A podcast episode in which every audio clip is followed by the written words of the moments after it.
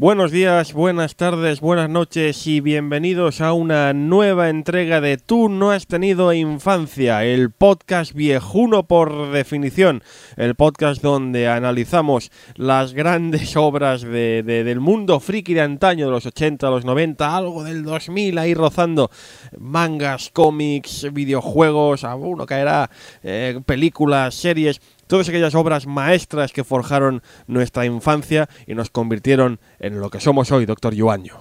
Tíos viejos más viejos. Ahí está.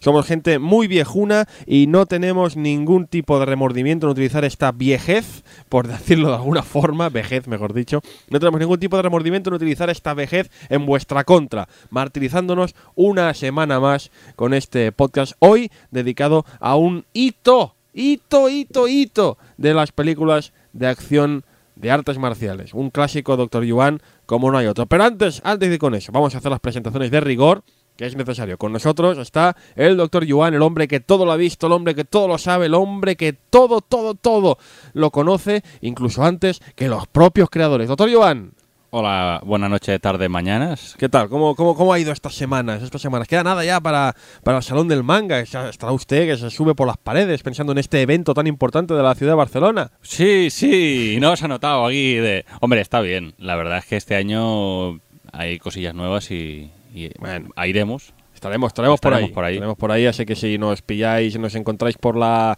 por algún por alguna de las espera. callejuelas del salón, pues saludarnos que nos hará mucha ilusión. Te- Iba a decirlo en plan equipo A, pero me lo has chafado.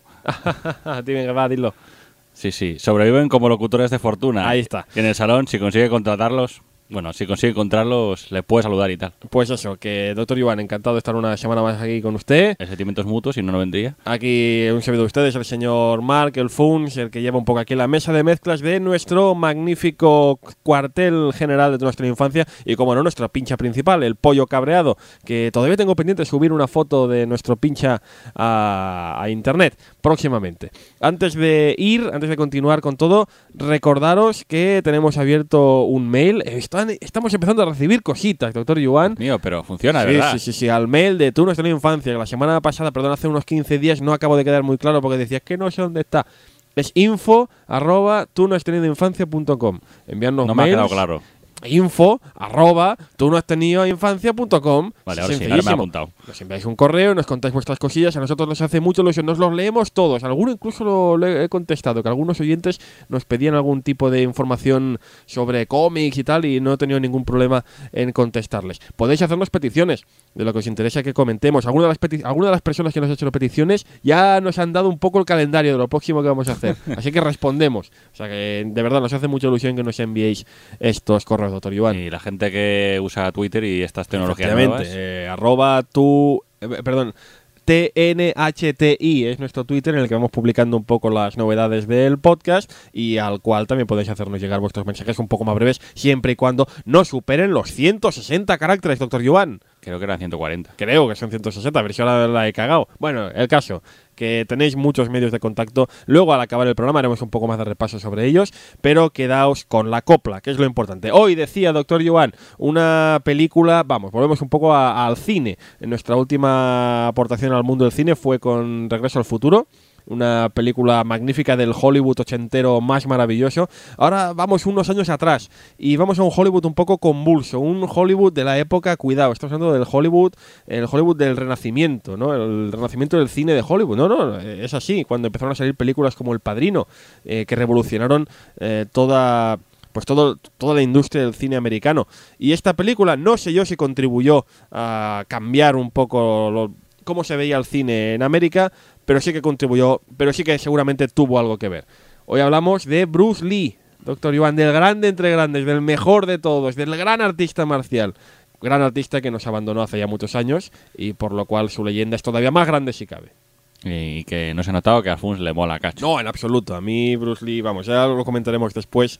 Siempre digo esta frase, me dicen en el, en el Twitter me decía uno, es que siempre dices, ya lo comentaremos después y luego no lo comentas. Bueno, si me, si me acuerdo, sí, pero que soy un gran fan de Bruce Lee y quería dedicarle eh, un podcast de Tú no has tenido infancia a una de sus películas, no mi favorita, ya lo digo ahora, no mi favorita. Que ya lo comentarás después. También lo comentaré después. No es mi favorita, pero sí es seguramente la más famosa, la más popular, la más grande, la más faraónica. Seguramente la que proyectó a este hombre internacionalmente. Naturalmente, sí señor. Estamos hablando de la película Enter the Dragon, Operación Dragón en nuestro país. Aprende inglés en España, es difícil. Así que la siguiente hora y pico, o lo que tenga que durar, Sí. que no hay ni un solo oyente que nos diga tenéis que hacer que el programa dure una hora como prometéis. No, siempre dice, enrollaos todo lo que queráis, os lo agradecemos. Durante la siguiente hora y pico hablaremos de El Dragón, de Bruce Lee y Operación Dragón.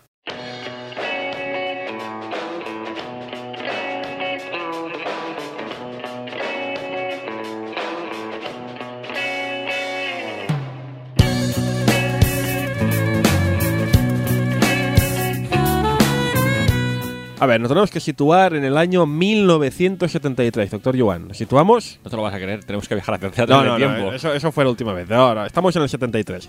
La popularidad de Bruce Lee está en su punto más álgido. La suya ha sido una carrera meteórica, desde que tan solo dos años antes, solo dos años antes, en el año 71, protagonizó su primera película, que era, bueno, eh, la película era Big Boss, y aquí fue traducida alegremente como Karate a muerte en Bangkok. Porque todos sabemos que Big es karate y Boss es a muerte en Bangkok. Eh, gente de ahora, seguramente ahora no pasa tanto, pero No. cuando nosotros éramos chavales, lo de aprender inglés estaba más jodido. Porque dices, escucha, papá, ¿por qué, por qué Big es karate, karate A y, Sí, sí. y Boss es muerte en Bangkok? Claro, y también los títulos, vaya tela, Karate a muerte en Bangkok, es algo inaudito. El caso es que Bruce Lee, con solo tres películas, cuidado, eh, solo tres películas de artes marciales estrenadas, eh, tiene una popularidad tanto en, su Hong Kong natal como en Estados Unidos inmensa. Es muy popular. A ambos lados del charco, Lee es una institución por la que millones de personas sienten una devoción total y son miles los que deciden aprender kung fu siguiendo su ejemplo. Entre ellos, cuidado, estamos hablando de, de- un maestro de celebridades, mm, no del montón. Entre los alumnos de Bruce Lee del momento se encuentran gente como Karim Abdul-Jabbar, el gran jugador, el gran jugador de baloncesto de los Lakers, que saldría en una de sus películas, por cierto. Chuck Norris, el mismísimo Chuck Norris se declara como seguidor y estudiante de Bruce Lee, aunque también es verdad que Chuck Norris inspiró eh, parte del estilo de Bruce Lee más adelante. Eh, o miembros de la industria del espectáculo como, cuidado, doctor Yuan, James Coburn, cuidado, Roman Polanski, Steve McQueen o Lee Marvin, entre otros. Cuidado con estos nombres de Hollywood, ¿eh? Cuidado, James Coburn, Roman Polanski, Steve McQueen, Lee Marvin.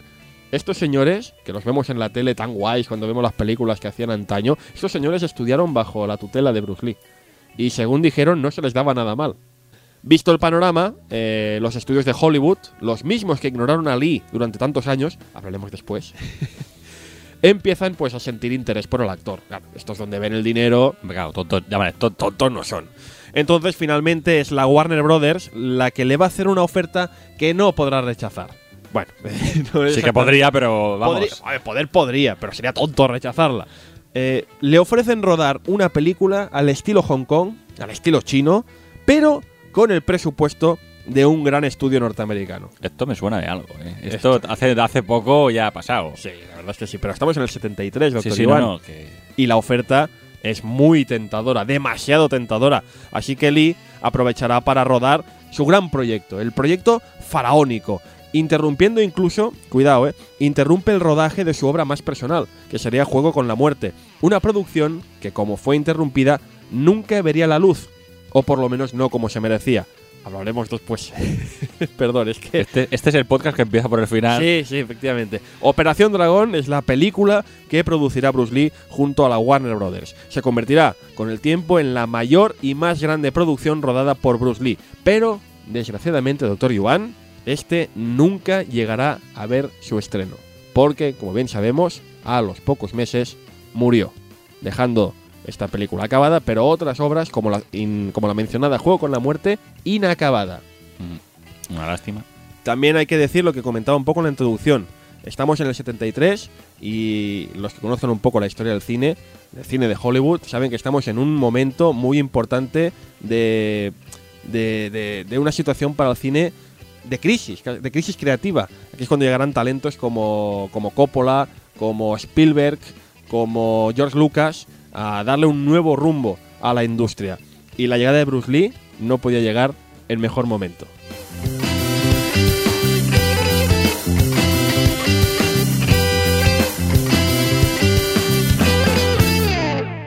Bueno, y ahora hablar un poco de qué va esta gran película o film. O film. Flim. Flim. Es una palabra que siempre me ha encantado. El flim. El flim. El flim de esta semana. ¿De qué va Operación Dragón, doctor Yuan? Va a sorprenderte, pero es una película de artes marciales. No me digas. Yo pensaba que era de ensayo. Bueno, bueno, no se cachondee tanto, doctor Yuan, Sí, que a Bruce ver. Lee no siempre hizo películas de artes marciales. Ya, ya. Adivina, adivina. Luego lo, va- luego lo hablaremos. Luego vas a hablar. Luego, luego lo hablaremos. Muy bien. Esto va de artes marciales. Muy bien. A ver, el protagonista de esta película es eh, Lee, interpretado por Bruce Lee. ¿Por qué, y esto lo pregunto ya de cara a la audiencia, por qué en el doblaje de las películas de artes marciales al exterior siempre llamaban a, Bruce Lee? El personaje Bruce Lee siempre llamaba Lee y el personaje de Jackie Chan siempre se llama Chan. O sea, es algo que siempre me ha tocado las narices. Porque hay más apellidos y nombres en, en- en chino. Sí, pero es aquello de, si le cambiamos el nombre no sabrán qué es él. Todos los chinos tienen la misma cara. Pero es que hay películas de Jackie Chan, haciendo un, un paréntesis brutal, hay películas de Jackie Chan que le llaman Jackie Chan. Y dices, no es Jackie Chan, es un, es un personaje interpretado por Jackie Chan y le llaman Jackie Chan. No tiene sentido. Sí. Porque además sabes que en la versión original no le llaman Jackie tiene otro Chan. nombre. Le llaman pues Chin Fum o Yung Wang o, o Doctor Yuan, que es un nombre muy chino también. Me está llamando que tengo cara de Jackie Chan. No, no, no, no. Pero es verdad, ¿por qué le llaman siempre a Bruce Lee Lee? Que no hay más nombres. Sí, pero es perdón por la interrupción. Sí, sí, es aquello. Para que no se confunda la audiencia. Ya. Muy bien. Bueno, Lee, eh, interpretado por Bruce Lee, como iba diciendo, Sí, sí. sorprendentemente, es un luchador Shaolin proveniente de Hong Kong, que, que dices, bien, con profundos conocimientos de artes marciales y su filosofía. Y dices, mm, bien, o sea, aquí un papel completamente distinto al de Bruce Lee, ¿verdad? Sí, no, el de siempre. Sí. Bueno, este hombre recibe una invitación al campeonato de artes marciales organizado en una isla misteriosa por el misterioso Han. Todo es Cuánto muy misterio. misterioso, sí. Cuánto misterio. Eh, Han está interpretado, está interpretado por Qian. que Si ya- quien, que por cierto, no sabía inglés y la película se rodaba en inglés. Lo dejo ahí. Ah, bien, fantástico. Eh, podemos comentar luego las anécdotas, pero sí quien hacía que abría la boca y luego lo redoblaron encima. Ay, eh, el típico redoblaje. Sí, sí, sí, sí, sí. Mu- O sea, el misterioso Han en su misteriosa isla tiene Sí. un misterioso torneo Sí. al que invita al misterioso Lee. Sí, Bueno, no es tan es un torneo que se celebra cada tres años y es bastante, es bastante así como alegal. El maestro de Lee le revela entonces que Han antiguamente fue un Shaolin, pero que fue expulsado de la orden por levantar su código de conducta, que básicamente es utilizar eh, las enseñanzas en su propio beneficio para forrarse de pasta y montar el, el- el imperio que tiene. La inteligencia británica, tras enterarse de que el señor Lee, interpretado por Bruce Lee, ha sido invitado por Han, le contacta para pedir su ayuda en una misión encubierta. Fíjate cómo será Lee, que la- acude a él la inteligencia británica. Vaya. Claro, es Hong Kong, eh, sigue siendo una colonia británica. Sí, ah, recordemos que en el 73 todavía era colonia británica. Sí, en los 80 y en los 90. Y en los también. 90, sí me refiero, que a la época todavía era.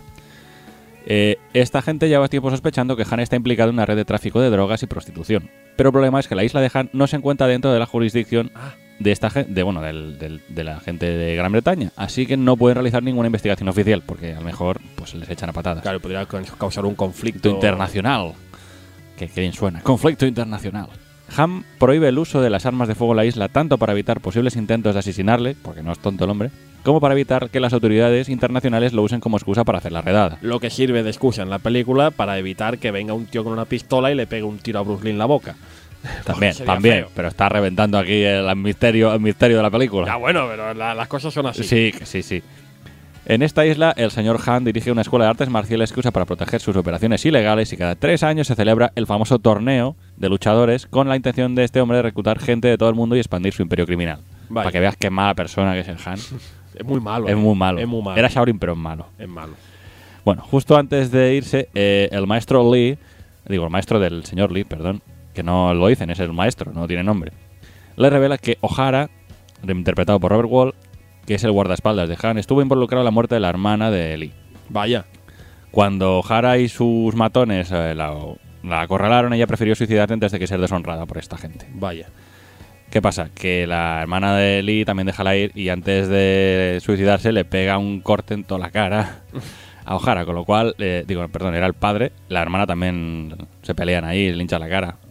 Muchas peleas de artes marciales. Vamos, esta. que el Ojara este queda marcado. Queda marcado por la familia de Lee, Y- tiene una cicatriz en... Y en- claro, a Lee no le hace mucha gracia que haya un señor por ahí. Hombre, no, que la hermana se suicidara por culpa de esta gente, pues como que no le hace mucha gracia, ¿no? Bueno, cuestión. Lee dicen, dice que sí, va a ir a la isla, les va a hinchar la cara a todos, como ya habíamos mm, previsto. Cuando el señor Lee llega a la isla, recibe un cálido recibimiento. ¡Oh, vaya! Junto a él encontramos otros participantes, como los americanos Roper, aquí interpretado por John Saxon. ¿Quién es Jugador- Ro- quién es Roper? Roper es un jugador empedernido en horas bajas que huye de la mafia porque, digamos, le, deja, le debe mucho dinero a Ah. mucha gente, algunos de ellos no muy amables. Y claro, sale cuando le da la oportunidad de cruzar el charco, pues dice, hombre, pues no me vendría mal. También es que le, ofrecen posibilidad de ganar dinero en este torneo. Otro de ellos también es Williams, También participante en el torneo. Sí. Otro americano. interpretado por Jim Kelly, que es un activista de los derechos de la gente de color, también conocidos como gente negra, amigos, que se encuentra huyendo de la justicia tras defenderse de una pareja de policías racistas en Los Ángeles. Recordemos que en la época, pues, Claro, es, eh, Es la época muy complicada en ese sentido. Roper y Williams resulta que son viejos amigos, habían luchado juntos en Vietnam y derrotan sin problemas a los contrincantes en la primera ronda. Y a- no sin aprovechar para hacerse algún tejemaneje y ganar dinero apostando por el amiguete. Porque ya, ya lo que dimos, el Roper es un poquito jeta. Sí, sí, es un poquito jeta. Bueno, cuestión. Esa noche los participantes pueden escoger mujeres para relajarse. Relajarse entre Abrir comillas. comillas, cerrar comillas. Bueno, eh, cada uno puede elegir una mujer y, Sí. y Eh, eh, Williams, sí. que es Williams. el negro, elige cuatro. Efectivamente, porque él, ¿por qué lo vale? Eh, él y es dices, ¿qué cojones? Bueno, Roper astutamente, recordemos que es muy astuto y es un hombre que de mundo y tal, elige al ayudante de Han, Tania, que no es precisamente la más joven del grupo. Pero es la, la típica villana, ¿no? Es eh, la típica mujer Bond, ¿no? Como Sí, a ver, Es la mala de turno, es la, pero. sí, mm, es, ver, es la segunda al, al mando, pero que, que el este eh, le, ha, le ha dado morbo, vamos. Mientras tanto, el señor Lee, que mm, recordemos que es el héroe de la historia, va por otros temas y pregunta por una chica que la inteligencia británica ha introducido en secreto en la isla para recuperar información. Un agente encubierto. A gente encubierta. Y le pide contactar con esta chica. Sí. Desgraciadamente, las chicas se encuentran muy vigiladas y no puede darle mucha información, lo que obliga a nuestro héroe a hacer una incursión clandestina por la isla buscando pistas de qué es lo que está tramando Han. Eso por la noche. Vaya. Finalmente encuentra una entrada secreta al complejo. La escena de encontrar la entrada es, vamos, Sí, tre- tremenda. es tremenda. Vamos, eh, hay que verlo. Y resulta que ahí hay, un, eh, hay una especie de fábrica de opio. Vaya. ¿Vale? Resulta que no solo fa- fabrican opio, que ya es malo, eh, lo están probando con los prisioneros contrarios al régimen de Han que tienen carcelados. O sea que es. Ese Vaya. Tío, ese tío es más malo. Es más malo, vamos, que pegar un padre con un calcetín sudado. O sea que a partir de aquí es cuando empiezan ya las peleas. Sí, sí, sí. A partir de aquí el argumento se recrudece y empiezan a hincharse la cara más de lo que se estaban hinchando hasta ahora. Vaya. Sea bueno, que- ya como podéis ver, el argumento no es que sea especialmente original, Este, pero este- este- no es que sea, no, no, no es no solo que no sea original, sino que es un argumento que hemos visto mil veces. ¿eh? El argumento de- del señor del crimen que tiene su propio, su propio, su propia isla donde Sí, sí. él es la ley, se dedica a hacer maldades y monta un torneo al que acude gente y se enfrentan entre ellos. Al final se enfrenta a él. Esto lo hemos visto mil veces. Y le voy a decir una cosa, Toribán. Es que cuando veía la película en su día, me acuerdo, hace muchos años, pensaba, esto es Street Fighter. Esto es Street Fighter 2. Y el malo es Mr. Vision. Y, y, y, y pero es chino en vez de ser en vez de ser de por ahí. Bueno, pero, pero es, es- es- esta historia, a ver, sí, está en Street Fighter, pero está en mil películas. Sí. Con el torneo, con el malo maloso. No, no, a ver, es lo que decimos, que el argumento es bastante tópico, pero la, la- la gracia es el tema de las coreografías, las peleas y el, el- todo, todo el, el- A ver, lo que te dicen aquí.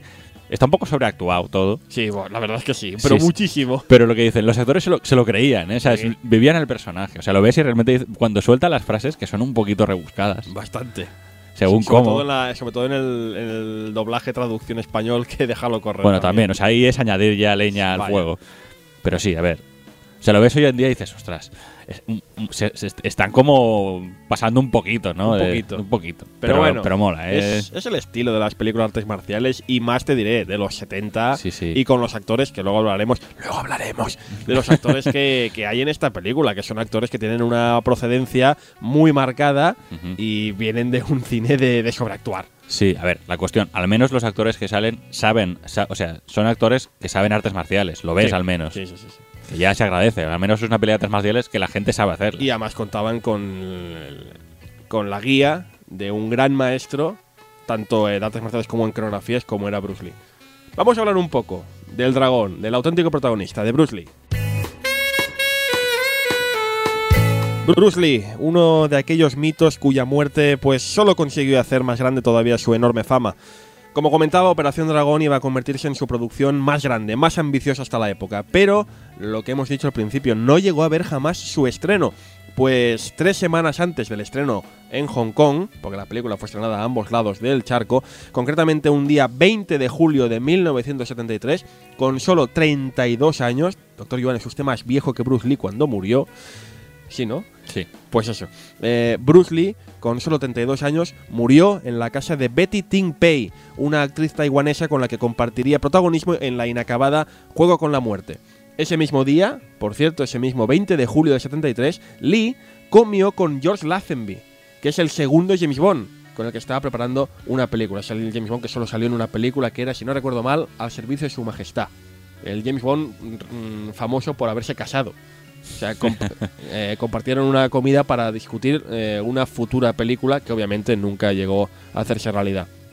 Sobre Bruce Lee, pues podríamos hablar, lo digo de verdad, o por lo menos yo podría hablar todo un programa y- y más, y dos programas, porque es una figura, una figura increíble. Su vida, sus éxitos, su estilo de kung fu, su enorme carisma, su filosofía o incluso su muerte, que tantas leyendas urbanas ha generado, cada uno de estos apartados merecería solo un programa, solo dedicado en el que se pueden hablar horas y horas sobre ello. Pero Hoy, como seguramente en algún otro momento retomemos la figura de Bruce Lee para alguna otra de sus películas, hoy centrémonos en la persona, en el actor, en el ser humano, en el señor Bruce Lee, que en realidad no se llamaba así, sino se llamaba Lee Yun Fan. Es su nombre de nacimiento. Era hijo de un famoso intérprete de ópera china en Hong Kong que se vio obligado a emigrar a Estados Unidos a causa de la invasión japonesa de los años 40 previa a la Segunda Guerra Mundial. O sea, que Bruce Lee nació en Estados Unidos. Y por eso tiene este nombre. Lo de Jackie Chan a posteriori fue más una inventada, pero Bruce Lee realmente le llamaban así. Tras acabar la guerra, eh, la familia de Lee vuelve a Hong Kong, donde gracias a la influencia de su padre puede aparecer en varias películas. Porque Bruce Lee fue un actor, fue un niño actor. Fue un niño actor que salió en muchas películas que no tenían absolutamente nada que ver con las artes marciales, pero aparecía como un niño, incluso en algunas de niño protagonista. Es muy curioso, buscarlo en internet. Es algo, una faceta que no se conoce apenas de- del actor, pero él era actor, era un niño actor. Y apareció en varias películas, de verdad. No sé si apareció en 10 o 15 películas haciendo de él mismo, de chaval. Paradójicamente, seguir esa carrera de actor no le interesaba a Lee. Fíjate tú qué cosas, pero a él no le interesaba hacer de actor. Porque además en ese momento había descubierto las artes marciales, cuando sus padres le pusieron a cargo del maestro de Wing Chun, Yip Man, eh, ya que este tenía predisposición a meterse en las peleas de las bandas de su barrio. Las bandas de su barrio se ponían a pelear a la West Side Story y él aparecía ¡Quietos todos! Se empezaban a repartir hostias. A, Bri- a Bruce Lee le inflaban la cara, porque esto es así. A Bruce Lee le inflaban la cara y el padre dijo: Con tu tío con tu tía irás a Beler. No, no exactamente, le digo. Irás con Jim Man a que te enseñe un poco de artes marciales para defenderte. Fíjate tú.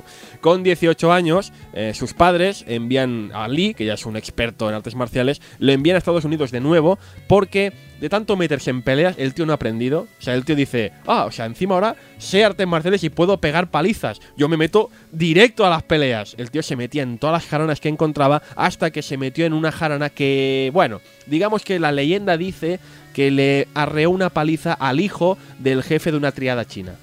Ya sabéis que las triadas chinas son famosas por su buen humor y por su mm, en absoluto falta, en absoluto eh, deseo de venganza.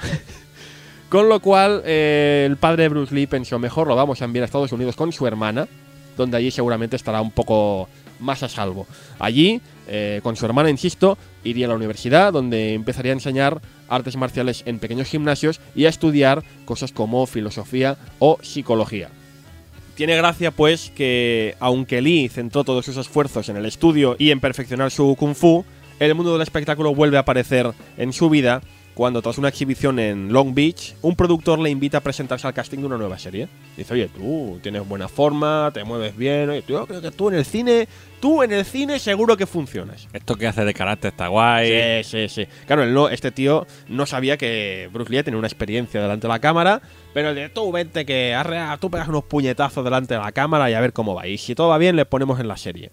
Esta serie nunca vería la luz, Vaya timada. Ya, la verdad es que sí, pero Lee llamó la suficiente atención a los productores de la ABC para que estos le dieran un papel en otra serie que estaba en preparación, que era The Green Hornet, el avispón verde, del cual habéis visto recientemente un remake, un pseudo remake en cine. El, el chino, el Kato, el personaje chino de esta película, en la original era Bruce Lee. Lo cual dices, vaya, verdad que seguramente muchos no sabíais este dato, pero sí.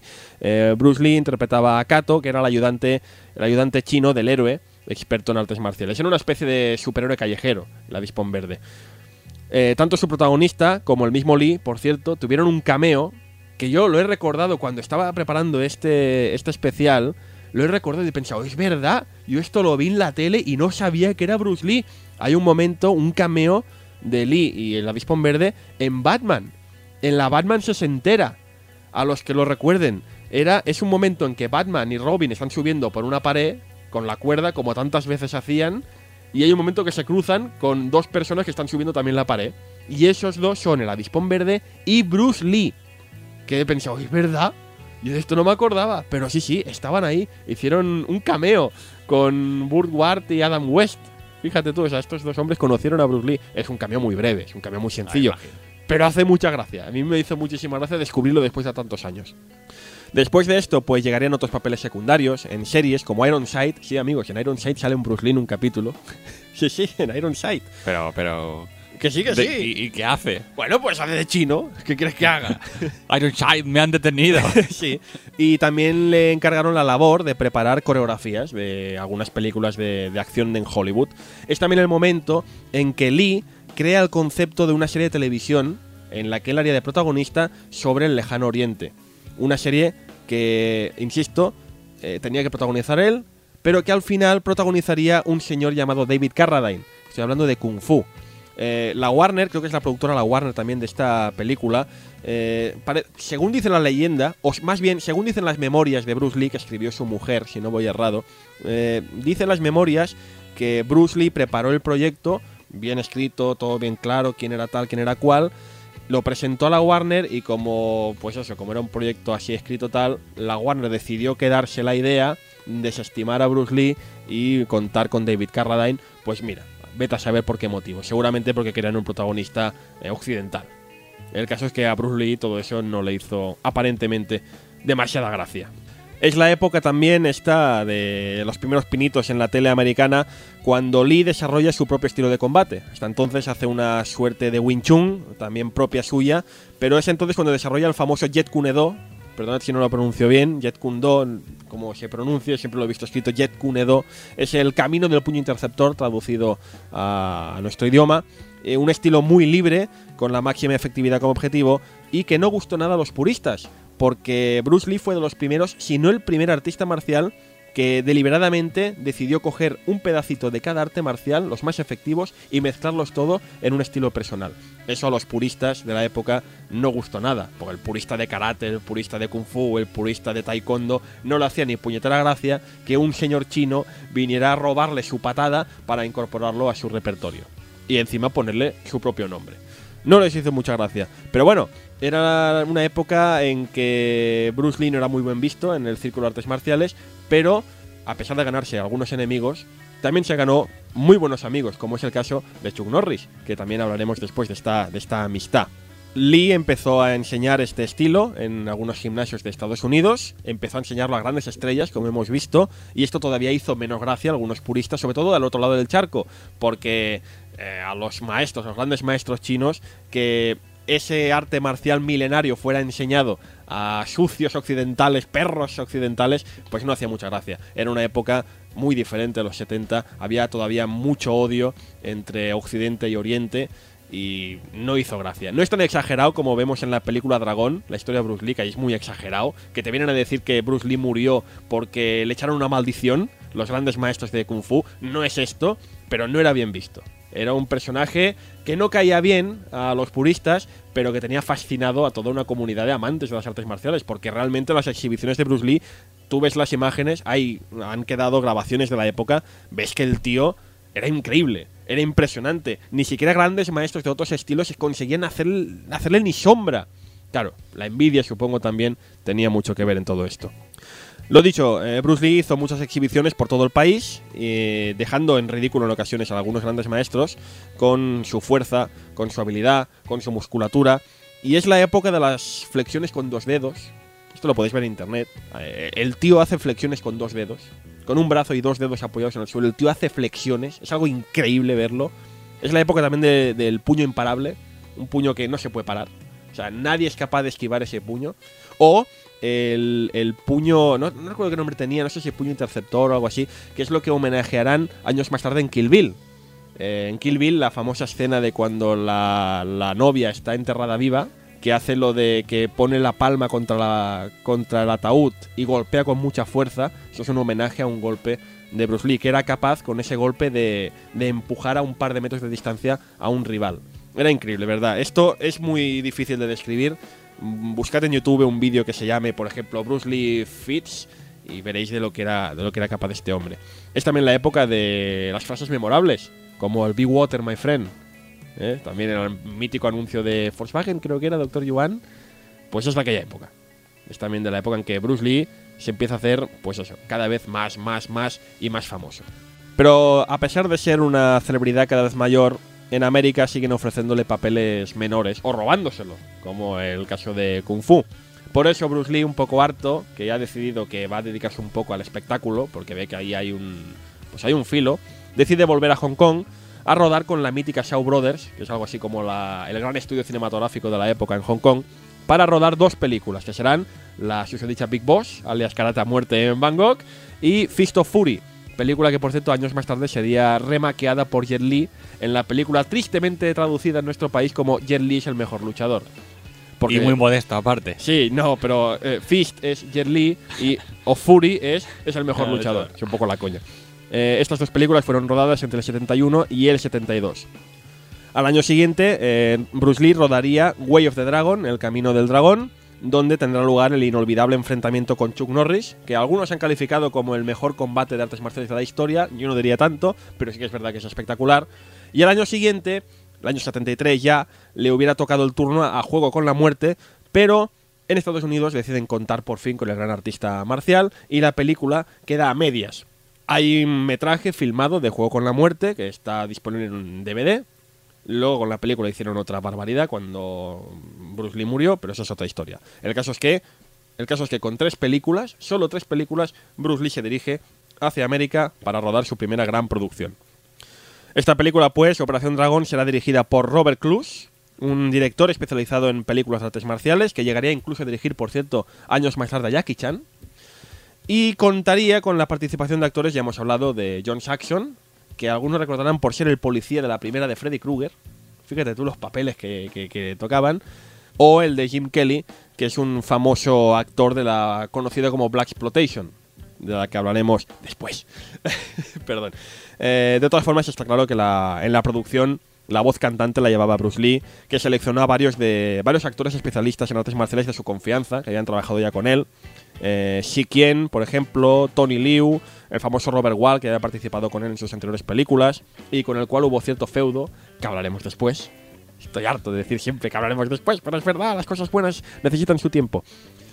Y entre todos los extras, cuidado, doctor Yuan, me estoy emocionando mucho. Sé que estoy hablando mucho rato seguido, doctor Yuan. Cuando quiera usted interrúmpame, pero es que me emociono. Hablo de Bruce Lee y, y- y me emociono. No paro, no puedo evitarlo. Entre todos los extras y especialistas que aparecen en la película, que son cientos, solo hay que ver la peli para ver que son cientos, Hay mucho chino en la peli. hay muchos chinos. Entre todos estos extras estaban los conocidos como las siete pequeñas fortunas, que eran más de siete. Pero se llamaban las siete pequeñas fortunas, también conocidos como los hermanos Yuen, que no Yuan. Los hermanos Yuen. Cuidado, ninguno era doctor. O sea, No. no había ningún doctor, doctor Yuen. No. Los hermanos Yuen, un grupo de especialistas en ópera china en donde se educaron y formaron monstruos de los cine artes marciales como Yuen Biao, Sammo Hung o el mismísimo Jackie Chan. Doctor Yuan. De hecho, uno de los primeros papeles como adulto de Jackie Chan fue en la segunda película de Lee, en Fist of Fury. Tenía 17 años. Jackie Chan cuando apareció no era su primera vez en el cine, pero cuando aparece en Fist of Fury tiene 17 años. En ambas películas, tanto en Fist of Fury como en Operación Dragón, esta aparece nada, unos segundos. ¿Verdad? O sea, lo ves.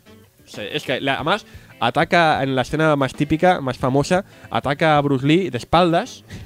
Y hasta que Bruce Lee no le da la torta y se gira y se le ve la cara y dice, ¡Coño, Jackie Chan! ¡Es él, Dios mío!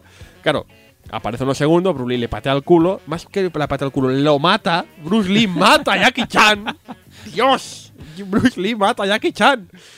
Pero no deja de ser menos grande ver a las dos grandes estrellas del cine de artes marciales más grandes de la historia, verlos juntos.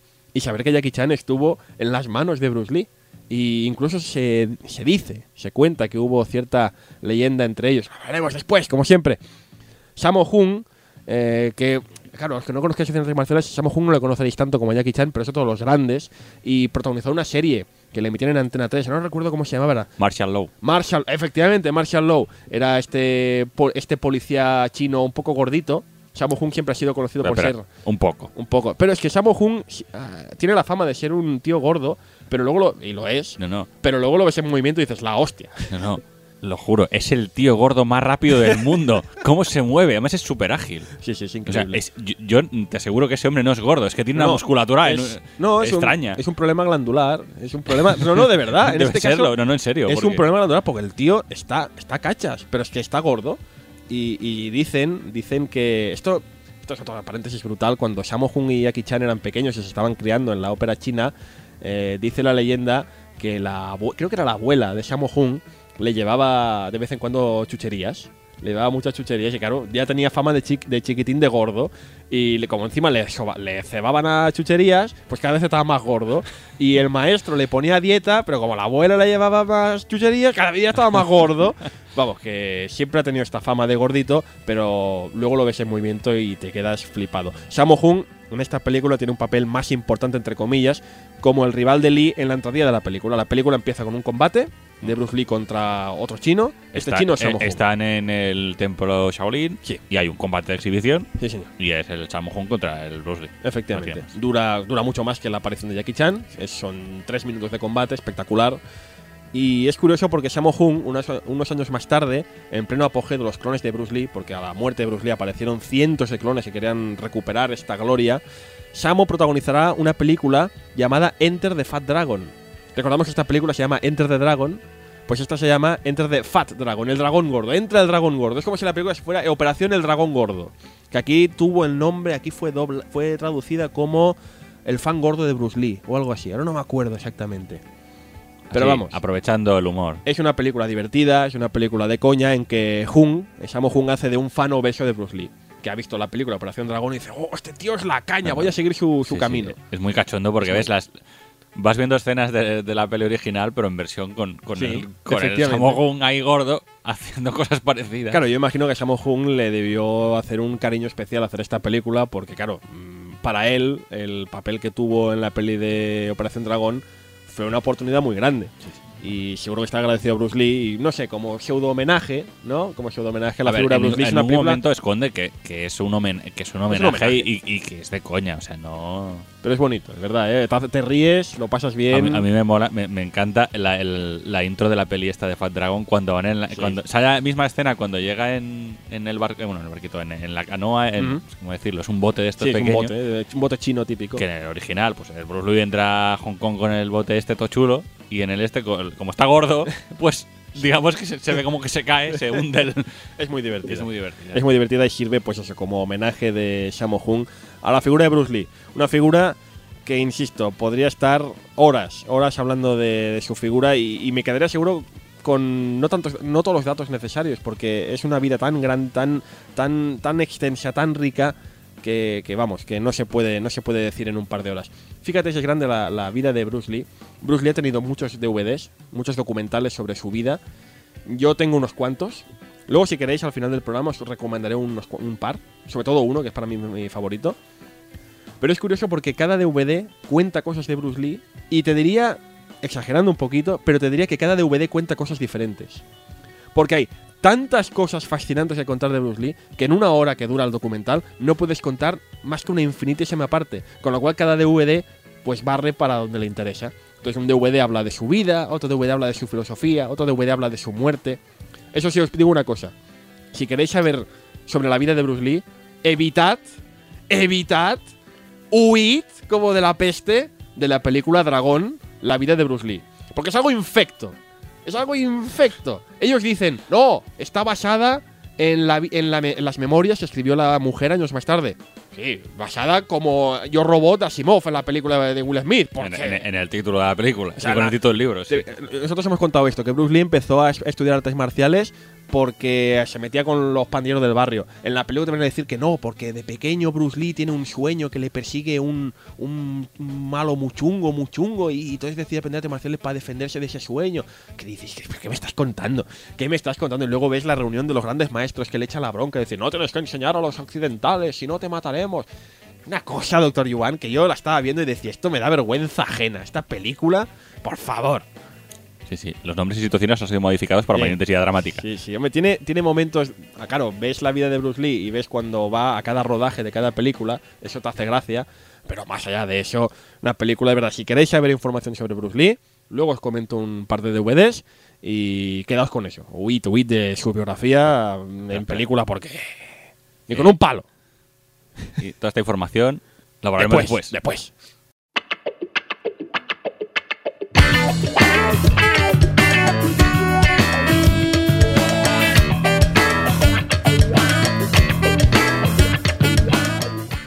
Voy a hablar yo un poco para dejar que, Sí, que como- respire un poco. Es que me emociono, de verdad. Bueno. Bueno, Operación Dragón, a pesar de ser la película más famosa de Bruce Lee, no es la más característica de, de este actor. Eh, es una peli de Hollywood, con lo cual tiene todo lo bueno y lo malo de las pelis de Hollywood. Es puro entretenimiento. Tiene, es una peli que se aleja del cine más personal que caracteriza otras películas de Bruce Lee, sobre todo las de Hong Kong. Y eh, la prueba de ello es que todos los films de Lee, este siempre interpretaba a alguien normal. Esto también como... Bueno, Jackie Chan intenta interpretar a alguien normal, aunque dices... mm, siempre es el mismo. en fin, bueno, Lee interpreta a alguien normal que rehúsa la violencia, pero que se ve obligado a luchar para defender a sus seres queridos. Pues porque lo típico, les están extorsionando, Es que es típico, cosas de- siempre, siempre es el mismo argumento. Es Bruce Lee llega, llega a la ciudad, su familia, mientras él está afuera, ha, sufrido la ira de un malo maloso que las ha extorsionado. Bueno, de, hecho es el, eh, es el mismo esquema que utiliza Jackie Chan en sus películas. Y es el mismo esquema que utilizarán eh, en, el, en el western. También, Correcto, en el sí, sí, a Spaghetti ver, western, por ejemplo. Es, es- es un esquema que se ha usado mil y una veces del pelis el- también. Sí, sí, el protagonista se ve obligado a, a defender a familia, conocidos, amigos. Sí, no, son películas en que el personaje mm, no es un personaje súper definido, no Él es un tío normal que sabe artes marciales que ayuda a que por demás. causa de, del momento, en la situación en la que se encuentra, tiene que sobreponerse y, y- Y esto es una constante en todas las pelis de Bruce Lee. Todo eso tiene que rescatar, o tiene que rescatar a alguien que ha sido secuestrado, o tiene que ayudar a la familia que está siendo extorsionada, siempre lo mismo. Pero en Operación Dragón no. Eh, no, en Operación Dragón, eh, Bruce Lee es el James Bond chino Sí. o algo por el estilo, porque dices, a ver, que, que en esta película es nadie le tose a Bruce Lee. No, y además le ofrece la inteligencia británica. Es lo que te digo, le vienen a ofrece, ¿Quiere usted? Es que además hay una escena que lo dice. Dice, ¿quiere que le demos algún artilugio para.? Dice, no, no, no hace falta. Pero. Entonces, qué sobrado. Bueno, básicamente sí. Es un hombre que vale para cualquier cosa. Tanto para, puede luchar, se introduce. El, el tío son saca información. O sea, es fantástico. Además, va en busca de venganza, cosa que normalmente en las otras películas no se da. Y no tiene ningún miramiento en matar en el caso, de, en el caso necesario. que ¿no? se aleja de la filosofía pacifista de Bruce Lee. Es que Correcto. esto es así. Bueno, es una peli de Hollywood, hay que vender. Ya, pero es que eso es lo que. A ver, es difícil hablar de la filosofía de Bruce Lee en una película, pero se nota, ¿no? Esa. A pesar de que era un chico conflictivo que se metía en jaranas contra tal, eh, la filosofía pacifista de Bruce Lee es evidente, es evidentísima. Con lo, eso es lo que le llamaban también en la película, que también hace mención de el arte de luchar sin luchar, Sí. ¿no? Eh, y en esta película eh, interpreta a una persona Sí, sí. que si tiene que matar, mata. Lo, de- lo del arte de luchar sin luchar, a mí me encanta la escena cuando. Sí, no, cuando- no lo digas, no lo digas que se queda la gente. Es que estamos contando muchas cosas de la peli y al final van a decir, oye, no me queda nada para ver. Pero hay una escena que hay un tío que le toca los cojones. Cuando están yendo hacia la isla en el barco, tiene una conversación que le preguntan por ese. ¿Qué ¿Cómo estilo es de lucha? ¿Cómo es el arte de luchar sin luchar? Y lo explica. Lo explica con. con- Pero vamos, ahí es cojonuda. es Ese hay que ver esa escena. Es, man- esa- me encantó esa escena. Pues eso, que no hay filosofía aparente en esta película, ¿no? Mm, Está de vez en cuando la intenta meter, pero es complicado porque ya le digo, la- la- esta película normalmente tiende más a espectáculo visual y a. Y es increíble el espectáculo visual, como Bruce Lee exhibe sus más grandes dotes eh, no, no, físicas o sea, y. O sea, a ver, lo bueno es que se rodea de gente que, que sabe de lo que hace y le da opción a, a lucirse. Porque Mm. Lo Pero ves es- que todos tienen un nivel bastante alto. Pero es una peli de acción. Sí, bueno, ni más ni menos. La peli se nota que es básicamente una pelea de acción. Tiene el argumento muy típico, agentes secretos típicos de esta época de los 70. Tienes la- la- el, el torneo malvado chungo en una isla misteriosa. A mí esta película en muchos momentos me recuerda mucho a James Bond, Doctor Yuan. La Tiene, un ramalazo. de- Sí, hay partes de la estética y, y, bueno, también porque es la, misma época, inteligencia británica en la zona de Hong Kong, que era antigua bueno, que es colonia en este momento. Pero es que la, la batalla final es que me recuerda muchísimo. O sea, la batalla final de la sala de los espejos. Correcto, la, la batalla de, los, de la sala de los espejos tiene muchos parecidos con la que sale en la película James Bond, El hombre de la pistola de oro, aunque esta se rodaría un año más tarde, o Pero sea es que que, también- seguramente... El hombre de la pistola de oro también es un malo, malo, malo, malo, que vive en una isla que la está liando parda, que tiene una sala con espejos donde la gente se lía, bueno, en este caso a tiros, pero... Bueno, claro, y- eh, lo que tiene que una pistola de oro. Pero cuidado que es, es posterior. Sí, sí, o sea la que... pistola de oro es, es es posterior a, a Operación Dragón y tienen tantos paralelismos, ¿verdad? Vaya. Sí, no, no, a ver, lo que decimos, al final en cualquier medio, sea cinematográfico, literario o demás, es, eh, hay un feedback constante entre, entre diferentes películas, a gente que se ha inspirado de otras películas. No, a lo que decimos, no hay nada nuevo, todo está inventado. La manera de contarlo es lo que cuenta, realmente hacer un, un remix. Y últimamente he visto unos, unos vídeos muy interesantes por internet, que es eh, Todo es un remix, donde te cogen películas nuevas y te enseñan en qué se han inspirado. O sea, te Ujú. ponen escenas de películas y de cosas anteriores que se Ah, han pues, basado para hacer. A ver si podemos ponerlo en el Twitter o en algún Sí. lado para que la gente lo vea. esto es Había uno de Matrix, por ejemplo, que era acojonante, y otro del de Kill Bill, que Kill Bill está declarado por, por Tarantino de que se ha inspirado en un montón de cosas, pues punto a punto, que es cada cosa, la comparativa es muy, muy interesante. Bueno, sigamos con, Sí, sí, sí. con lo que estábamos. Eh, bueno, el Han, que es el malo malvado, es un villano estilo James Bond, vamos, ya lo hemos comentado. Porque no tiene un- o sea, es bastante dimensional, no tiene escrúpulos, se ha cometido subirla en un patio personal, le explica sus planes malvados. Ah, a- también. Sí, sí. Antes de, hay- antes de- Voy a contarle mis planes, señor Bond. Pues voy a no, en contarle este, mis planes, caso, en señor este Lee. caso no se lo cuenta a Lee, se lo cuenta al Roper porque Ah. está intentando con que se una a su grupo. Como se supone que ¿por qué- Roper es siempre? como Ro- porque Roper se supone que en este caso es un hombre que no es claramente bueno, ¿vale? Es un poco gris, es un, ya sabes, es un jugador y tal, tiene problemas y dice, hombre, yo le ofrezco ganar mucha pasta. No, pero yo digo esto de contar el plan antes No, de. lo contrario al plan. A ver, es una manera de contarle al, al espectador, Dios mío, este es el plan malvado. Mira qué malo pero, es. Pero es que además, luego viene. Es que siempre viene igual la misma frase de. Bueno, y ahora que ya le he contado mi plan, le doy la oportunidad de unirse a mí. Y si no se une, pues lo mato. Y, No, no, y ya está. no, no, perdona. Le dejaré que sufriendo para que muera agónicamente mientras yo me voy a otra parte de la. Y tú dices, pero no. Que esto también, ya sabes, en Austin Power se cachondea Sí. mucho de. Pues o sea, Han, a pesar de que el actor no sabía inglés, le cuenta todo el rollo y, y que a saber cómo sería el rodaje, doctor Iván. Oh, Dios mío, me imagino el pobre hombre. No, Y el otro. Ajá, ajá. El, que- el- el- el actor que hace de Roper tiene que. Vamos a ver, qué actorazo, porque no se le nota, ¿eh? El tío. Tío, ya, ajá, ya, ya. Ajá, sí, ya, ajá. Vamos, malo, maloso, típico Bond, ¿no? Perfecto, sí, o sea, sí. que. Pero a ver, doctor Iván. A ver, lo que Si decimos. tenemos al malo que es Bond, Sí, Lee, pero bueno, Lee Lee- también es Bond. eh, eh, bueno, lo intenta. Pero. Intenta. Pero vamos, no es, no, no es Bond. Es que no. No es Bond, es chino. Primero ya empezamos por ahí. Así que, eh, digamos que los de la Warner dicen, hay que meter aquí a alguien, alguien inglés para que dé un poquito de... o inglés o occidental, para que dé el pego del rollo ligoteo y tal. Y, ahí meten entra- al John Saxon, Ahí entra la figura de John Saxon. que es el que se liga a la chica mala, Ah, como en una peli de James Bond. que es lo que la gente va a ver a la peli de los 70. Hostia, tiene que haber aquí... Sí, que ves a la, a la mala, a la mala que va con un traje súper recargado, típico de los 70, así como futurista, y que bueno, que es mala, malísima, pero que tiene ahí un rollete con el. Pero en el, en el fondo no es tan mal. No, en el fondo no El está. Han sí que es malvado perverso. O sea que está todo. Está la villana de James Bond, el malo de James Bond, John Saxon hace un poco de James Bond, y Sí. Bruce Lee está por ahí pues haciendo las suyas. Sí. Bueno, y además también el film, mira que no son tontos los de la Warner, aprovechan el fenómeno de la Black Exploitation Ah, lo que comentábamos del señor Jim Kelly. Aparece Jim Cayley, que por entonces ya era habitual en films de tipo Shaft. No sé si habréis visto la versión más reciente del Samuel L. Jackson, pues ya sabéis de qué va. Sí, la Black Exploitation, resumido de forma muy breve, es este cine de los 70 eh, protagonizado por gente de color, gente Está hecho por y para gente Exacto, de color. Que es el gran exponente, el gran exponente Shaft, Mm. como sabemos bien. Y Jim Kelly es un habitual de este cine. Y dicen, hombre, dicen los de Warner, oye, pues vamos a sacar. Vamos a intentar que también lo venga a ver la gente que va a ver estas Ya pelis. sabéis que en Hollywood, ya desde los 70, también se hace hoy en día, obviamente, se coloca las películas según el target al que va dirigido. Esta, esta película va dirigida a los adolescentes, este target va dirigido a los mayores de edad, adultos, a mayores. Mm. Pues esta película dijeron, oye, tenemos al fan del público, al fan de, del cine de artes marciales. Tenemos al fan del cine rollo James Bond y tenemos al fan de la Black Exploitation. Joder, esto se nos va a llenar Hombre, de gente. hay que tener en cuenta que la Black Exploitation también tiraba mucho de las artes marciales y ¿verdad? del tema de Sí, lucha sí, de- callejera y De demás. hecho, O sea, Jim Kelly es un experto artista bueno, marcial. correcto, pero que me refiero que tam- tampoco, o sea, ya, ya tenían predisposición a ello. Entonces, claro, lo ves con ese afro y esas patillas y Madre, joder. madre, o sea, vale, que es la época, pero este te quedas como, madre de Dios, y este hombre hace karate con ese afro. Sí, sí. No le coge nadie del pelo, o sea, me, me tiene, me tiene ahí. Es, es la época, es, es que Sí, es la sí. época justa, exacto. No, no, en el momento que sale el, el- sale el, el dojo donde va, que son todos negros, y llega el tío con el afro ahí, tú.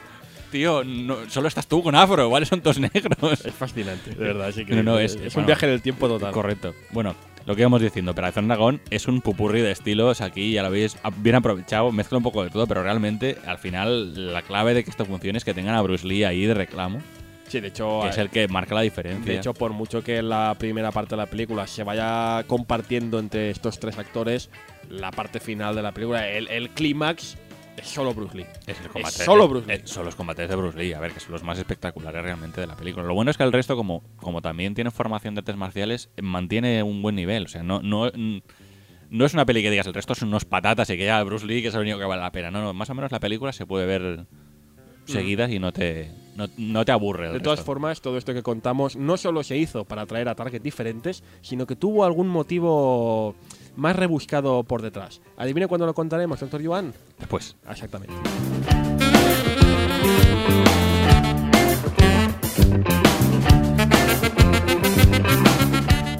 Bueno, que. Hemos llegado, claro- hemos llegado después, amigos. Sí, bueno, no. Está claro que la película tuvo una repercusión brutal, si no nos estaremos hablando de ella aquí en este espacio. Aquí solo ya sabéis que hablamos de las obras más grandes y más importantes de la historia del mundo friki, si se le puede llamar así. Operación Dragón es un hito por muchos motivos. Tuvo muchas repercusiones y un antes y un después de ella. Doctor Joan, Sí, a háblame ver. un poco de, de A ver, muchos de vosotros ya sabéis de lo que estamos hablando porque hoy en día todavía se conoce a Bruce Lee y ya han pasado 40 años tranquilamente desde que este hombre murió. O sea que es evidente que este hombre ha influido después en, en general en, en- en el, como era, en el imaginario colectivo que le llaman.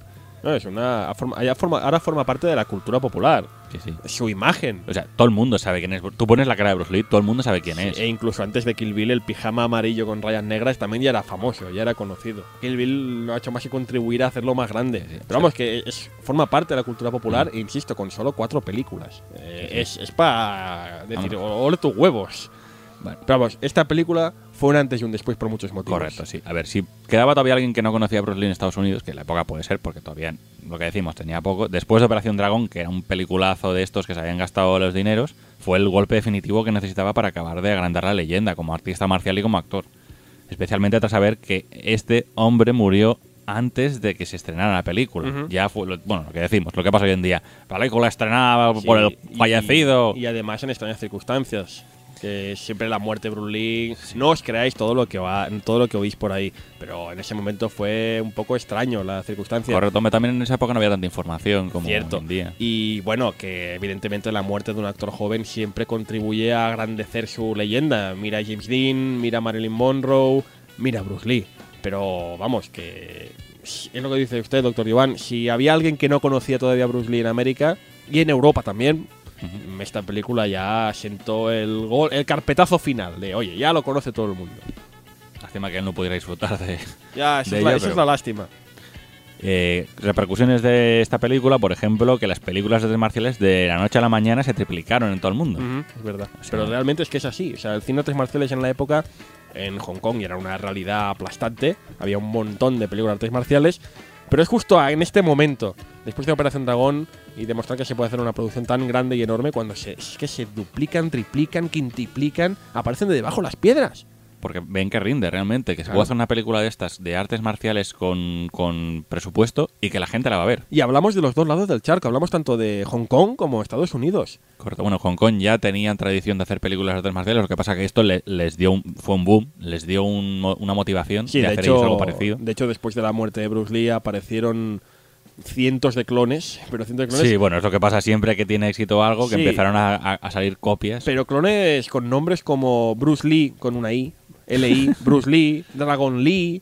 Eh, dices, pero esto que me estáis tomando el pelo, o que de hecho había actores especializados en hacer de doble de Bruce Lee.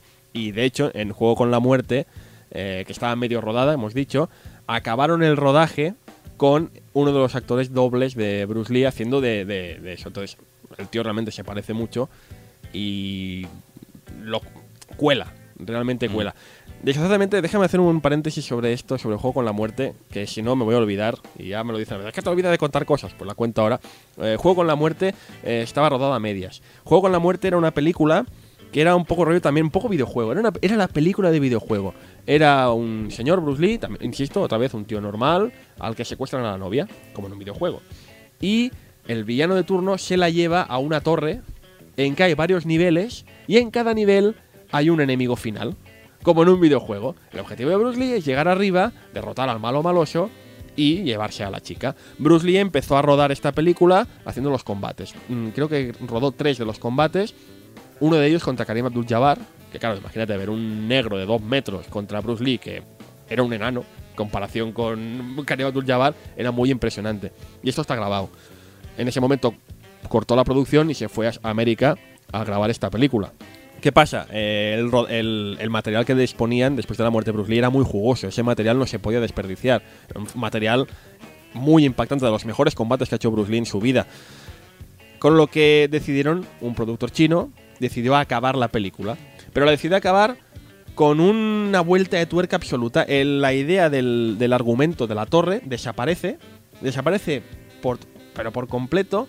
Y en su lugar eh, cogen a este actor que se parece a Bruce Lee y hacen una película de dos horas, creo que duraba, una barbaridad, de un actor, como Bruce, eh, un actor de artes marciales, como Bruce Lee, al que tiene unos problemas con la mafia, bla, bla, bla, bla, bla, bla, bla. Tiene que simular su muerte, este actor tiene que simular su muerte para acabar yendo a un sitio en el que se enfrentará a varios de los cabecillas, eh, que será la escena, estas escenas de, de la torre. La gracia, o más que gracia, lo triste, es que el papel de, este doble de Bruce Lee en esta película Juego en la Muerte reversionada es un homenaje, claro, a está se nota que está hablando de Bruce Lee. Pues está hablando de un actor de artes marciales muy famoso en Hong Kong, que todo el mundo admira y que un día tiene problemas, un día tiene problemas con cierta gente y este decide simular su muerte, cuidado al mensaje que intentan dar, para que el tío pueda, entre las sombras, vengarse. Las escenas de la película, si veis la película, las escenas de la película en que aparece el funeral de este actor, de este actor ficticio, son las imágenes reales del funeral de Bruce Lee. Tela. O sea, cogieron las escenas con miles de personas aglutinadas para despedir eh, a Bruce Lee en, su ataúd, que se le ve, se ve a Bruce Lee dentro del ataúd. Cogieron esas escenas de la vida real para incorporarlas a la película. Para simular esta supuesta muerte del actor doble de Bruce Lee. Claro, tú ves eso y al margen de que todo lo inventado de lo de la mafia, el actor, es una basura, porque es una película que es en ese sentido una basura, dices, qué poca falta de respeto, ¿no? No sé si es que en China los valores son distintos o qué, pero eso me parece una falta total y absoluta de respeto. Con lo cual, si queréis ver Juego con la Muerte, hay DVDs, como los que mencionaremos después, en que se encuentra el metraje original, sin historias, sin tonterías, para que disfrutéis como tiene que ser tal película. Perdón por el paréntesis, doctor Iván, pero es que tenía que contarlo. El caso es que eso, eh, en, en China aparecen muchos actores dobles, clónicos Correcto, de sí, Bruce Lee, y en América Eh, aparece Chuck Norris. aparece Chuck Norris. Cuidado, eh. No aparece, estaba ya ahí. Lo Estaba que pasa que aquí eh, es cuando empieza ya a forjar la leyenda. Claro, porque el público americano quiere cine artes marciales, Bruce Lee ya no está, y recuerdan, coño, hay un tío que Chuck Norris puede haber mucho cachondeo, puede haber mucho jiji, mucho jaja, pero Chuck Norris es un campeón de artes marciales. Es un campeón de artes marciales que ha estado con Bruce Lee, ha participado en- como malo maloso en una peli de Bruce Lee, Y dicen los americanos, joder, ¿para qué nos vamos a ir a buscar a un chino si ya tenemos aquí un mastuerzo de hombre que nos puede hacer una película chula, chula? Y ahí a partir de ahí es cuando Chuck Norris empieza a ganar su enorme fama hasta convertirse en el Walker Texas Ranger que todos conocemos y en el hombre que, que lo puede todo, en el hombre que cuyas lágrimas curan el cáncer, pero como no ha llorado nunca, pues... o sea, todo surge a partir de ahí, de la muerte el, el hombre que se afeita con su puño, sí. Exacto. Bueno, a ver, del- lo mismo podríamos decir del género de artes marciales americano. O sea, todos los que me- triunfaron después ap- aparecen en esta época. O sea, el mismo Norris que hemos comentado, Steven Seagal, Sí, Jean-Claude es Van a Damme. posteriori por eso, ya en los 80, 90, ¿no? Steven Seagal. Sí, esta gente, el éxito que tuvieron es porque esta película y otras películas, bueno, y Claro. todo, el, todo el tema que hubo con Bruce Lee abrió camino. Jean-Claude Van Damme, etc. O sea, son productores que van a buscar a estos campeones, porque Steven Seagal y Jean-Claude Van Damme también, insisto, mucho cachondeíto, pero son campeones en su en su en sus, eh, Respectivos en artes sus marciales. respectivas artes marciales, efectivamente. Eh. El, Vete a saber, ¿eh? Jean-Claude Van Damme no sé qué arte marcial es. a eh, ver, Steven Seagal es Aikido, si sí, no recuerdo Aikido, mal. sí. Y Jean-Claude Van Damme, ahora es que sí, me voy a equivocar, pero creo que Jean-Claude Van Damme era era que- no sé si era una, no, no, no sé si era, no lo sé. No sé si era taekwondo o si era no lo sé. No, No, es que no- para equivocarme no, prefiero no decirlo. No, no, a ver, el de Steven Seagal seguro que es Aikido, porque de hecho sale en alguna película de las primeras que hacía práctica. O sea, sale enseñando, o sea, hablando en japonés, que me queda acojonado. O sea, dices, Steven Seagal habla japonés y está enseñando Aikido a unos japoneses ahí. Pues y lo hace bien. Que posiblemente sin Operación Dragón todo esto, bueno, quién sabe, quién sabe si existiría, pero es un referente. No, no, no, que, que abrió, vale, recaudó 90 millones de dólares en todo el mundo. O sea, como 90 millones de dólares de la época, ¿eh? para. Sí, sí, no, no, Eh, que, que hoy en día sería bastante más. Madre Eh, mía, pues ya veis, el cine de artes marciales que tanto nos gusta y, y los Chuck Norris facts que rulan por internet, en parte, en parte, se deben a- al A Bruce carisma Lee, de efectivamente. Bruce Lee. Qué cosas. Bueno, la repercusión, aparte del tema cinematográfico, fueron bastante más allá. En Occidente, la cultura oriental se ganó bastantes curiosos, adeptos, gente que dijo, oye, pues esto mola, yo también Claro. quiero... Porque ahora es muy fácil decir, oh, a mí me gusta mucho el rollo chino, pero estamos en los 70. En los 70 no hay ni restaurantes chinos. O sea, no hay. Bueno, no sí, hay. hay, Hay pero uno, hay dos. restaurantes chinos donde van chinos. Exacto, exacto. No De hay una curiosidad de la sociedad por la sociedad oriental como la hay ahora. Correcto. A ver, de repente aparecieron un montón de gimnasios de artes marciales donde salían maestros que instruían a mucha gente que de golpe quería aprender o quería hacer algo parecido a lo que se, ve- a lo que se veía haciendo al Bruce Lee en las películas. Y a seguir la filosofía de, de este, de este actor Hombre, también. Ya Sabéis, póster, libros, vídeos, de repente apareció merchandising debajo de las piedras Lo en una curioso- época en la que todavía no existía el Exacto. merchandising. Es que en el 73 el merchandising no existe. El merchandising se considera que nace oficialmente con Star Wars. En el año 79, creo que era, 78. Es Star Wars quien inventa el merchandising. Pero en realidad, con Bruce Lee ya empiezan a aparecer, mm, yo qué sé, libros, eh, tazas, eh, todo tipo de objetos con motivos del dragón. O sea que tiene mucho mérito en el 73 vender cosas con tu cara.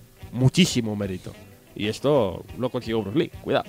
Y también, aunque parece un poco extraño, Operación Dragón contribuyó a, relajar un poco el ambiente de Estados Unidos. En el 73 la visión del hombre oriental, recordemos que hacía poco que había pasado la guerra de Vietnam, Estaba no, era, no realmente el mejor momento para ser oriental en, en. Estados Unidos. Es de, según he leído, fue después de la Segunda Guerra Mundial, donde hubo pues un odio clarísimo hacia los orientales, sobre todo Japón.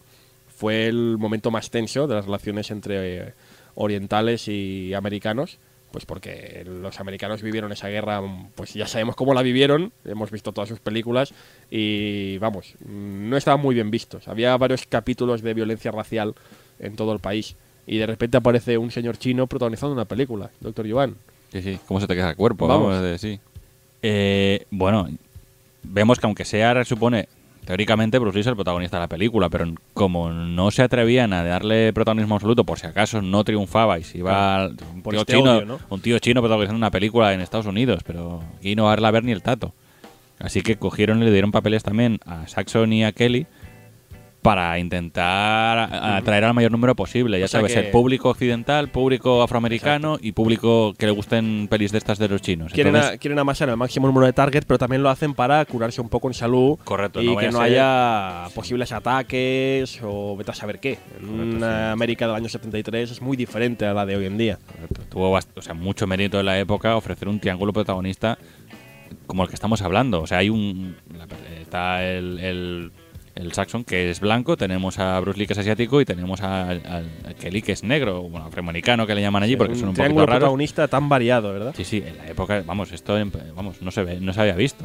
Mm. Bueno, lo, máximo que se había visto fue en Star Trek, la serie de televisión, unos años antes, que era también, tenía de protagonistas a orientales Pero y no- afroamericanos. Correcto, era, pero era también novedoso. También muy serie de- novedoso. De, Star Trek era, creo que la primera serie de televisión en la que aparecían Sí, sí, sí. gente de, de varias etnias así, al, al mismo nivel, o sea, Sí, sí, estaban... sí. Fue la primera, igual, la, sí, la sí. primera Y, y Operación Dragón, no sé si es la primera película, pero De las primeras, de las vamos, primeras sí, sí. seguro. Y bueno, lo que sabemos ya hoy en día, que Bruce Lee fue una figura asiática admirada cuando la mayoría del público americano odiaba en general a, a la gente de etnia oriental por, bueno, por lo que sabemos, eh, Segunda Guerra Mundial, Sí. Vietnam... O sea que el público americano odia al asiático. En gener- En general, no diferencian de vietnamitas, porque mira, es una sociedad, ya la conocemos, porque no vamos a engañar. Bueno, la que vivimos son todos chinos, ¿no? Sí, Eh, sí, sí, tenía razón, doctor Iván. Pero es una sociedad que odia al oriental y de repente ve a un chino simpático por la tele haciendo proezas físicas y contando frases tan carismáticas como Big Water, my friend. Claro, ¿cómo vas a seguir odiando a los chinos viendo a ese tío tan inteligente, tan interesante, tan genial? No puedes, no puedes. Y, eso, mm, y eso realmente, di- digo de verdad, puede parecer absurdo, pero contribuyó eh, Bruce Lee a suavizar un poco, a yo apagarlo. creo que- y, también desde el otro punto, la gente de la gente china oriental También. ver que puede ser oriental y Sí. realmente que la gente te aprecie en, en- en este país. Porque hemos dicho que había muchos puristas en, en China a los que no les hacía ninguna gracia que Bruce Lee se exhibiera por allí eh, mostrando su arte milenaria. Claro, esto es muy típico. Vemos a Jet Li, vemos a cantidad de artistas chinos haciendo las suyas. Pero Bruce Lee es que fue el primero. Fue el primer artista chino que fue a, a hacer algo más que el payaso, por decirlo así, en una gran pantalla. O sea, es que todo es, es el contexto, doctor Yuan. Tenemos que entender que esto es el 73 y es una sociedad muy distinta a la que vivimos hoy en día. Es muy, muy distinta. Mm, Los orientales se ven de una forma muy distinta. En Oriente también hay odio hacia los occidentales. Es- esto es mutuo, es, es, Hombre, también es normal. es normal, claro. Ha habido guerras. que hace dos años ha habido una guerra como la de Vietnam y 20 años atrás la Segunda Guerra Mundial. Todavía hay mucha gente que recuerda y que vivió ese terrible suceso. Con lo cual es normal que haya muchos roces. Ahora esto ya no lo hay, sobre todo con cosas como Internet. Pero insisto, es el 73 y los humos están un poco. Está todo un poco caldeado. Bruce Lee, con su filosofía, con su estar, con su presencia, contribuye a relajar un poco los ánimos. Y eso es algo que muy poca gente puede decir que consiguiera.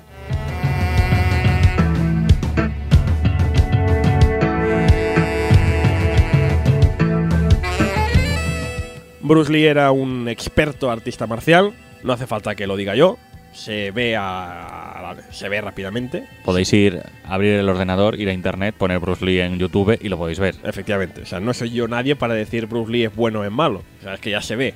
Y además también era un experto coreógrafo, porque ya había colaborado en varias películas haciendo las coreografías de artes marciales, no saliendo él en pantalla, pero sí guionizando y dirigiendo eh, estas batallas. Entonces, ¿qué pasa? El rodaje de Operación Dragón fue muy intenso porque hay muchas escenas, hay muchas batallas, hay muchas peleas. Fue un rodaje muy intenso y por lo tanto no estuvo exento de problemas, especialmente conociendo la fuerza brutal que tenía Bruce Lee, porque Bruce Lee, otra cosa no, pero a pesar de su cuerpo minúsculo, tenía una fuerza sobrehumana. Y lo digo con esta palabra, sobrehumana. O sea, tú le veías repartir tortas a un saco. Hay una, hay una mítica escena que podéis encontrar en YouTube en que Bruce Lee empieza a arrear, pero así como quien arrea, chino chano, empieza a arrear un saco de boxeo y ves que el saco de boxeo es que las está pasando canutas. El pobre saco de boxeo está ahí, Dios mío. Ves que cada golpe de Bruce Lee consigue que, que el saco salga disparado. Y hay un momento en que Bruce Lee pega una patada, pega una patada al saco, una patada tal que el saco choca contra el tejado. O sea, el saco sale despedido y se estrella contra el techo. Hace ¡BUM! Dices, ¿cómo? O sea, con lo que pesa un saco de boxeo, que pesa kilos y kilos, que yo cuando la arreo, yo he hecho, yo he hecho kung fu, en parte inspirado por Bruce Lee, no voy a negarlo. Yo he hecho kung fu y yo cuando le daba al saco no le movía ni un milímetro. No le movía nada y este tío lo chocaba contra el techo. Este tío no, muy fuerte. Entonces, claro, hubo incidentes, porque este hombre siempre abogaba por el realismo extremo y a veces eh, se les escapaba un poco la fuerza. Famoso es, lo hemos comentado antes, ahora, ahora vamos retomando, igual, las cosas que decíamos antes. Después, después, ahora, ahora. Famoso es el incidente en el combate entre Bruce Lee y Bob Wall. Es uno de los grandes momentos álgidos de la película. Bob Wall es un experto de artes marciales. No recuerdo a qué estilo predicaba, pero es un gran amigo de Bruce Lee, ha colaborado ya. Es el típico malo occidental de las películas chinas. Porque en China, de la misma forma que aquí siempre poníamos un malo muy típico, muy típico de James Bond, en, Hong Kong, en las películas, incluso las de Jackie Chan, era muy tradicional que si querías poner un malo que diera mucho miedo, cogías un occidental de dos metros, como es el caso de Bob Wall, y claro, dada la altura y constitución media china, acojonaba mucho. Y además también era occidental, era un perro occidental, era un villano occidental que vendrá aquí a matarnos a todos. Quiero decir, los chinos también eran culpables en parte de que hubiera mal rollete, porque ellos eran los primeros que ponían a occidentales como malos. Es decir, aquí donde las dan las toman. Pero lo que quiero decir que Bob Wall era un, era un tío muy alto, muy fuertote, experto en arte marcial, eh, muy amigo de Bruce Lee. Y hubo muchas leyendas eh, en el combate entre este, entre Bob Wall y Bruce Lee, que es, insisto, en los momentos espectaculares, que alimentó los rumores entre los fans durante muchos, muchos años. Bob Wall interpreta al guardaespaldas de Han, un eh, sicario, malo, malísimo también, es el que obliga a la hermana a suicidarse. Y es el, gran, el segundo gran combate de la película. En una escena, Wall eh, ataca a Lee en el momento típico de es, es un infiel occidental, es un traidor, no tiene honor. Cuando está medio perdido, mm, Bob Wall coge un par de botellas, las rompe y ataca a Bruce Lee con ellas. Porque es muy malo, es muy malo, es occidental, doctor Iván. La idea era que Bruce Lee le diera una patada certera en el brazo, la botella saliera volando y así ya pues acabó la escena. Se rodaron varias tomas, pero en la séptima toma Lee falló el golpe y se cortó la mano. O sea, Bob Wall atacó realmente sin querer con la botella a la mano de Bruce Lee y se cortó. Con lo cual se tuvo que parar el rodaje hasta una semana. Lee quería el máximo realismo, insisto, en la película. Y a pesar de que algunos decían, hombre, pero utilizad botellas de mentira. No, no, no, no. Bruce Lee quería que botellas de verdad.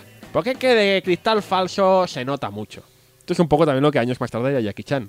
También obsesionado con el realismo, dice, no, no, que si hay que pasar una ventana de, hay que pasar una ventana con una moto, que vas a poner cristal falso, pues cristal de verdad. Y tú dices, pero estáis locos. Efectivamente, están locos. Eh, no fue el único contratiempo. Después de esta escena de las botellitas, Bruce Lee se procede a dar el golpe final, el golpe final a Bob Wall. Es una escena en que Lee ataca a Bob Wall con una patada voladora. Pero patada voladora que ríete tú las de Chuck Norris, porque este hombre cuando cogió una patada con cogía carrerilla, madre de Dios. Los que hayáis visto la película sabéis lo dura que es la escena. Es muy impactante porque ves un pedazo de ostión, Doctor Yuan, pero un ostión que dices, pero por el amor de Dios, qué patada le ha dado. Esto no puede, esto ha de ser de verdad. Y efectivamente, era de verdad. Porque Bruce Lee aparentemente no estaba contento con la escena porque le parecía poco realista.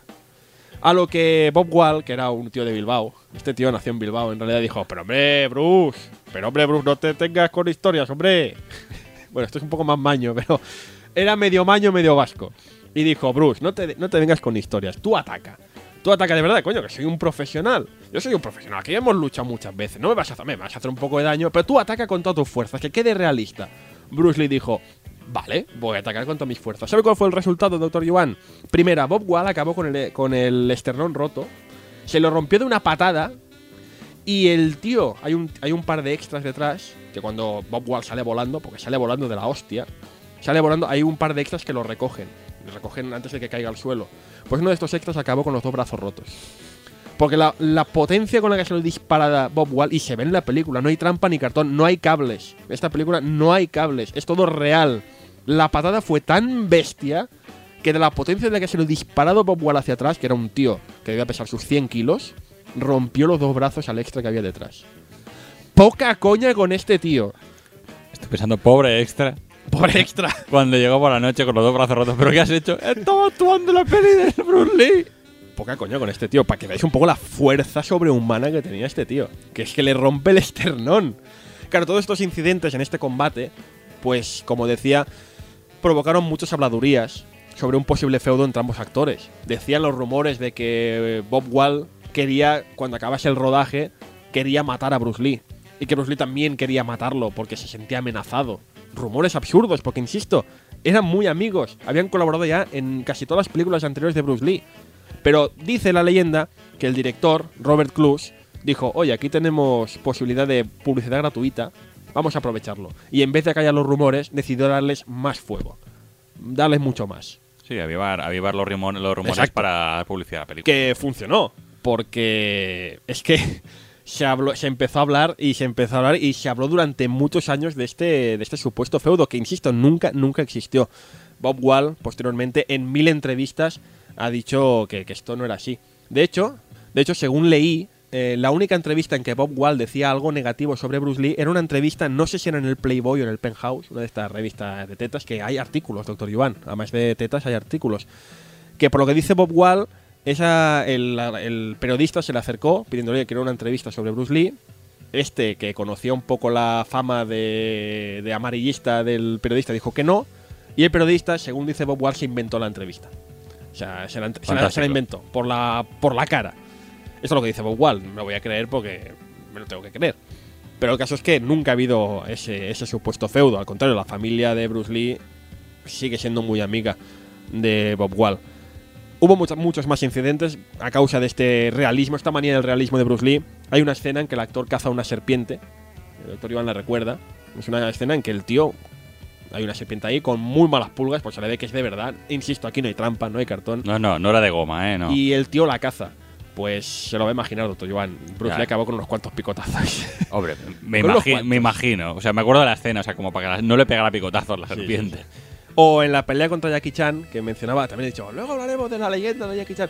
Ahora, ahora, ahora. Es, al final yo siempre digo las cosas que comento. En la pelea contra Jackie Chan, que insisto, es muy breve, es muy corta, hay dos, hay dos momentos en que sale Jackie Chan a luchar contra Bruce Lee. Dice la leyenda que Lee golpeó sin querer con un palo, este momento está luchando con, con unos palos, sin querer golpeó la cara de Jackie Chan con un palo. No pasa nada, Jackie Chan es chino, medio Bilbao, medio bilbaíno, medio de, de Zaragoza, no pasa nada Tiene la cara de goma. tiene la cara de goma. Lee pidió rápidamente disculpas, eso sí que lo dicen. Mucha gente siempre vendió la imagen de Bruce Lee como un tío prepotente y creído. La gente que lo conoció defiende que era un tío súper humilde, se le ve por la filosofía un tío súper humilde que tenía que cuando tenía que pedir disculpas las pedía. Lee pidió disculpas a Jackie Chan y dice la leyenda, doctor Yuan, que no sé si creérmela, pero si es verdad, es no sé cómo definirla, defínemelo usted cuando lo escuche. Dice la leyenda que Bruce Lee en compensación dijo, oye, ya que te he arreado en la cara, venga, llegamos a un trato. A partir de ahora, en todas mis películas vas a tener un papel. Para que me perdones. Desgraciadamente, esta promesa nunca pudo llegar a cumplirse. Porque al cabo de unas semanas, Bruce Lee morir- moriría. Entonces, piensas, joder, eh, si esto es verdad y Bruce Lee hubiera seguido vivo, eh, Jackie Chan hubiera quedado bajo la sombra de Bruce Lee, hubiera quedado, hubiera pasado a formar parte del equipo de extras de, de Bruce Lee, no habría brillado con, con luz propia Jackie Chan.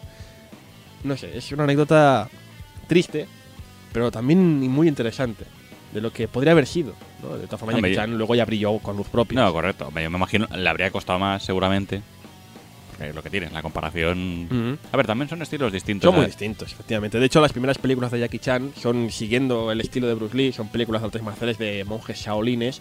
Y es cuando Jackie Chan saca su película Police Story, que no tiene nada que ver, es una película de humor, es una película de acción, es una película de tiros, es una película Sí, de... a ver, es que Jackie Chan después se especializó más en mezclar el- las. O sea, películas de, sí que son de acción, pero es más de un. em, tira más al humor. Y ese fue su gran éxito, porque las películas de Jackie Chan antes de Police Story hay muchas que son un rollo, son de estas shaolines que se enfrentan contra un villano maloso, siguiendo el ejemplo de Bruce Lee y no tienen ni punto de comparación. Jackie Chan triunfaría con estas películas, las películas que ha, ha seguido haciendo hasta hoy, que son las que ha seguido haciendo. Es, es bonito, eh, como mínimo la anécdota de saber que Bruce Lee y Jackie Chan no solo aparecen juntos en escena, sino que aparentemente tenían algo más, no una, no sé, un posible principio de amistad. A mí me, me- me reconforta pensarlo, que ambos eran buenos amigos. Eh, hay un momento, hubo un momento del rodaje muy duro, eh, seguramente el más duro de todos, no tuvo nada que ver con ninguno de los actores. Eh, se tuvo que parar el rodaje durante un tiempo, ya que se encontró el cadáver de una mujer cerca de los platós. No he encontrado más información al respecto. Pero, que se rodaba en Hong Kong. La- Sí, se rodó. Se rodó parte en Hong Kong y parte en. Creo que en estudios de la Warner. Mm. Que de hecho, cuando. Esto también lo leí ayer en la IMDB. Cuando preparaba el guion. Cuando veáis la gran escena donde se ven todos los cientos de extras eh, practicando artes marciales en un gran templo Shaolin, eh, que sepáis que este templo Shaolin en realidad son pistas de tenis. es una cancha, son canchas de tenis, pues ade- decoradas para la ocasión. Por eso consiguieron un espacio tan grande y también, bueno, Es una, es una escena muy es espectacular. una escena muy espectacular. Pues son canchas de tenis. Cuando se ve la, la vista general Sí. de los 800.000 De hecho, entrenando. Cuando ves los 800.000 entrenando, fijaos que están divididos en grupos. Y curiosamente, los grupos son lo que ocupa más o menos una pista de tenis. Dices, hostia, es verdad, es lo que ocupa. Pero bueno, que sí, fue un contratiempo. Hubo muchos contratiempos en esta película. Pero bueno, son estas películas que sufren tantos contratiempos las que luego son las más. No sé. Las que tienen más leyendas detrás y las que son más, más interesantes, ¿no? De todas formas, que hay constancia de eso, de que nunca hubo ningún feudo de Bruce Lee aparentemente con ninguno de los actores, a pesar de que gente como el director Robert Clouse pretendiera hacer parecer lo contrario.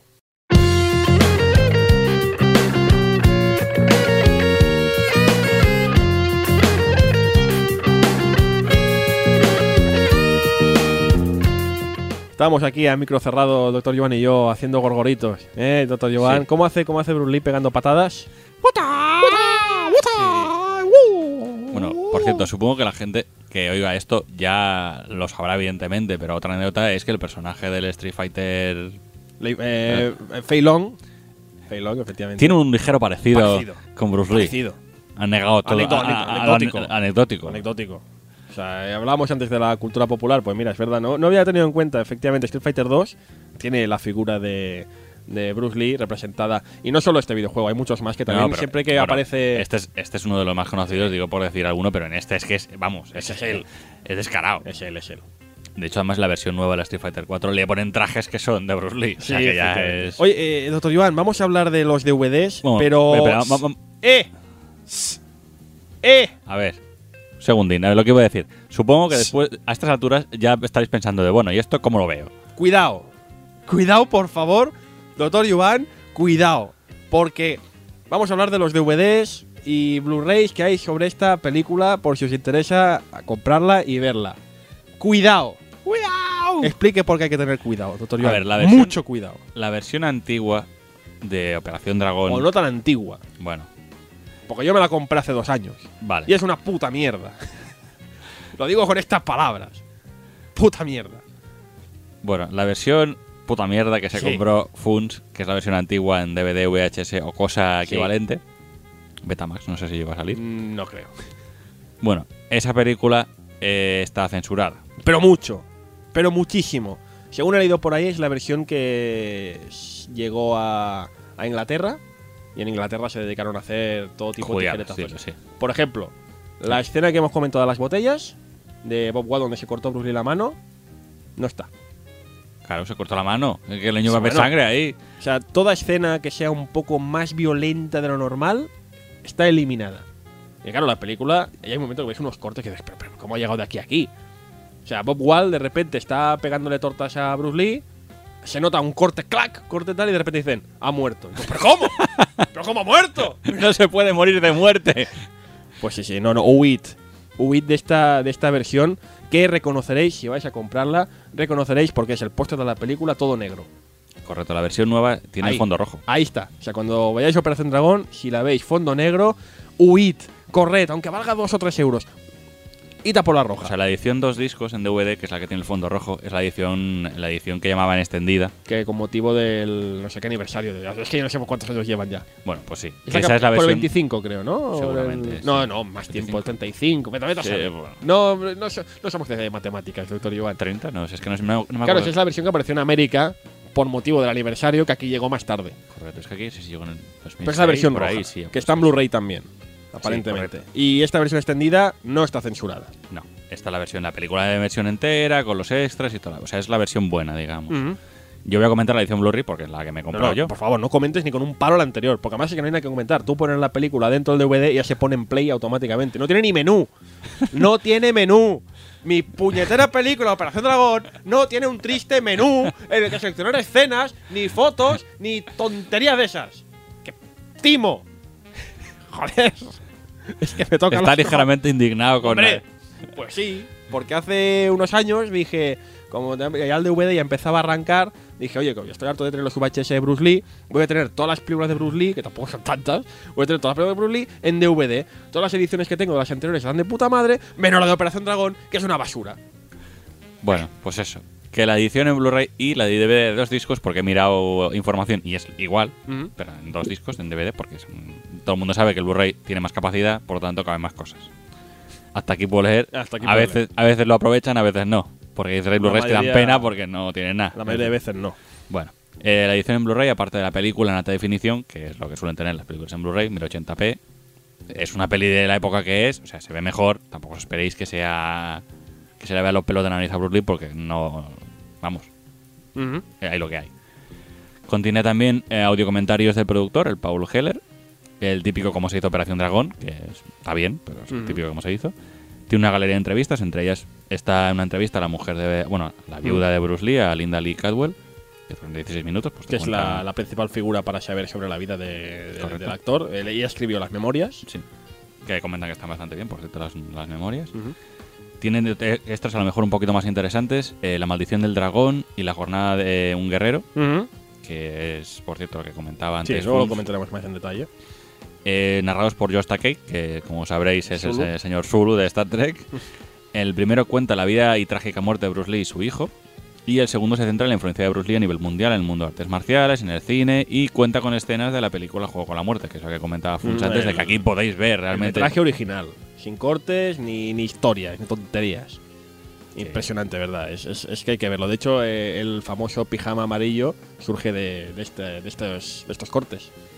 Es como se enfrenta Bruce Lee a sus Mm. villanos con, con el traje amarillo, con la raya negra. Y también en el entre los extras podemos encontrar una entrevista en blanco y negro al actor a Bruce Lee en persona, que se llama en sus propias palabras. Eh, está en blanco y negro porque se rodó la época que se rodó.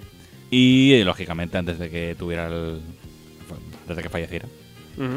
Que está bien. O sea, te explica ahí un poco la filosofía y tal. en- qué piensa de las Sí, cosas y porque tal. O sea, te da un. Quiero también decir esto, que Bruce Lee era filósofo. O sea, Bruce Lee no es solo un tío que se dedicaba a repartir toñas. Bruce Lee era un filósofo y hay algunos de sus pensamientos muy interesantes. El Big Water, my friend, es lo que todo el mundo conoce y hace mucha gracia, pero es un pensamiento muy profundo. Toda la tontería que de water becomes de no sé qué, water no sé Poca coña, ¿eh? Es una filosofía muy rica, muy, muy chula y, por qué no decirlo, muy bonita.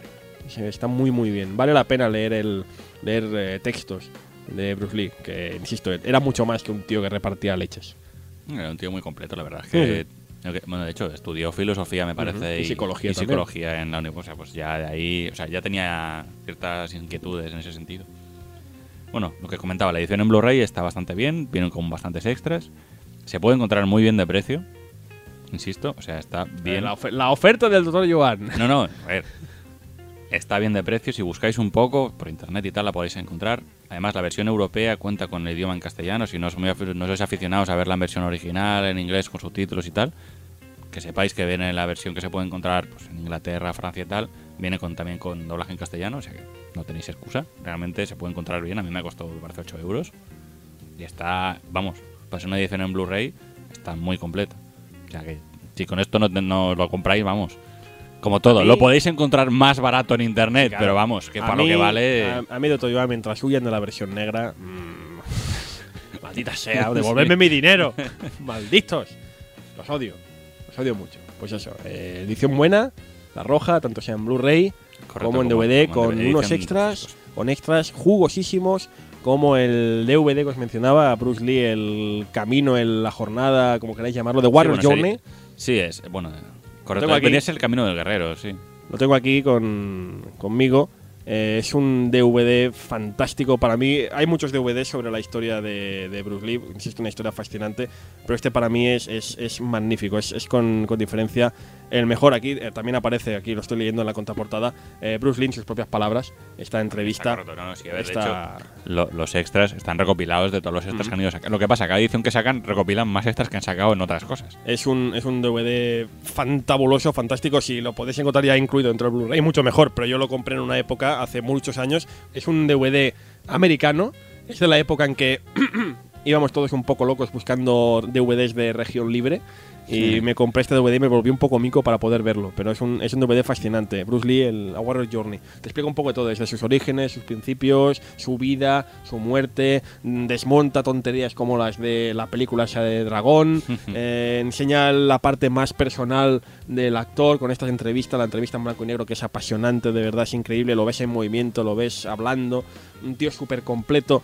Y, es fascinante, ¿verdad? Ver, ver, conocer a algo más que el simple tío que pega leches. Que ya en pantalla ya notabas que tenía un gran carisma y una personalidad muy, muy grande, pero conociéndole un poco más, eh, te das cuenta de que era mucho más que un tío que repartía leches. Era un tío, un filósofo, un, un- un sabio. Un sabio con 32 años. O sea, si este hombre hubiera llegado un poco más, hubiera conseguido sobrevivir, eh, ya hubiera sido, hubiera llegado a ser, vamos, una eminencia en varios campos.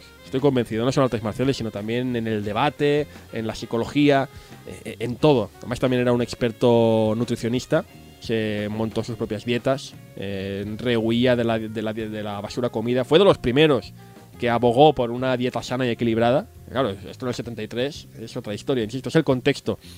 Un tío súper completo, fascinante, ¿verdad? Si podéis, ya que os compráis el Blu-ray, tenéis acceso a todo esto.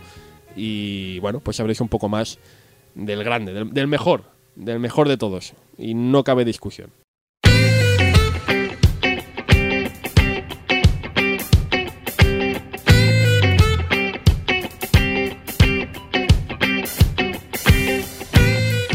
Pues bueno, ya, ya lo veis, que, que me gusta mucho Bruce Lee. Creo que ya ha quedado claro.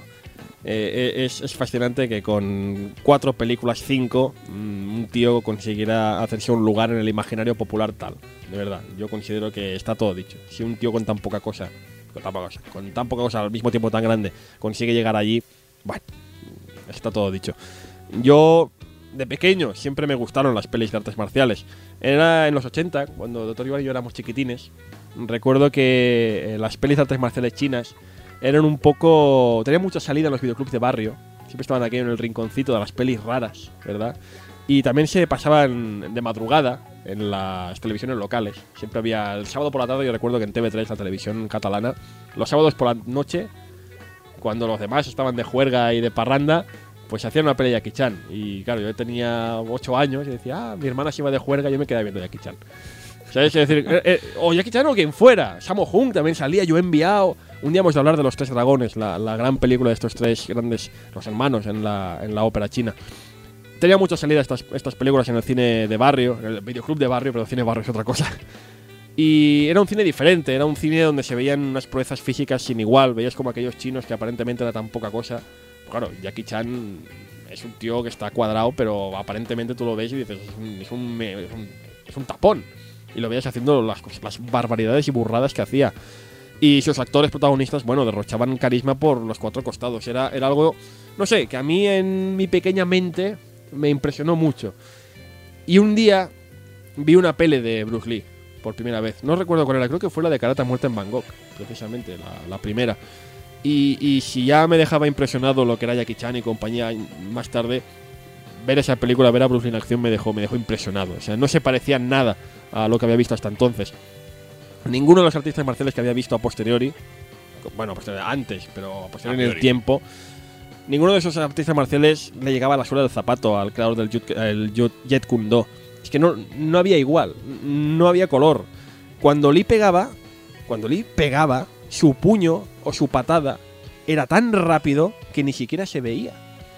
Mirad en Operación Dragón. Operación Dragón no hay trampa, no hay cartón. Lo que veis es la realidad. No está ni, ni aumentado de velocidad como se hacen algunos. En Hollywood se hace mucho lo de coger una escena, aumentarle un poco la velocidad de forma que parezca que el actor es súper rápido. Eso se hace mucho. Bruce Lee nunca lo hizo. Tú ves las patadas que arrea y es que no, no ves más, no ves el puño, ves un, algo, di- algo difuso, ves un, como un rayo que pega. Es increíble verle en movimiento. Eh, tenía un estilo que impresionaba. Los músculos que quitaban el hipo. O sea, ahora sé esto un poco homosexual, pero es verdad. O sea, tú ves la musculatura de Bruce Lee, es algo increíble. Era un tío que tenía un 1% de grasa en el cuerpo. Un 1%, que es una burrada. Es, es casi te diría incluso no muy sano. Porque hace falta una reserva de grasa en el cuerpo. Dicen que en su muerte eh, repercutió este, este, este concepto. Pero bueno, no me voy a meter en ese sentido.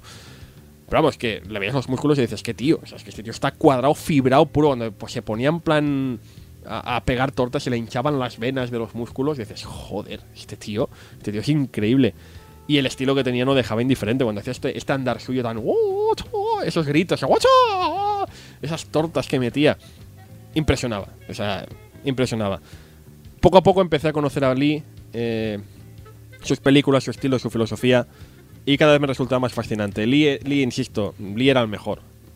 Era el mejor y, no acepta discusión. Y, y no ha habido nadie. No ha habido nadie que lo iguale. Nadie. Jackie Chan, con mucho que lo respeto, no lo ha igualado, pero es que tampoco lo ha pretendido. Jackie Chan no es un artista marcial. Jackie Chan es un artista de la ópera china. Sabe artes marciales, pero él es un actor. Que puede ser mejor o peor, Doctor Yuan. Pero no ha intentado igualar las. La, ha sido su gran éxito. Mientras que todo el mundo se, se intentaba seguir los pasos de Bruce Lee sin poder, porque no les llegaba la suela del zapato, Jackie Chan decidió reinventarse un poco y, y hacer un género distinto. Lee era el mejor. Eh, Esto es así.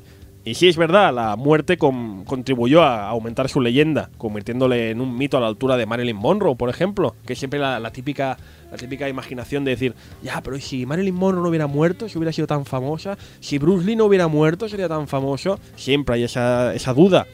Pero las cosas como son, fue una personalidad única, en vida, y era una persona admirada, y era una persona respetada. Y hoy, verle hoy en, DVD, en alta definición, como es en Operación Dragon ahora gracias a la Blu-ray, ver en alta definición en movimiento, sigue sorprendiendo como el primer día. Es algo. No ha habido nadie que sea capaz de igualar su estilo. Operación Dragón, lo digo abiertamente, no es, no es ni de cerca mi película favorita de, de Bruce Lee. No, tampoco tiene tantas, es verdad. No es mi favorita.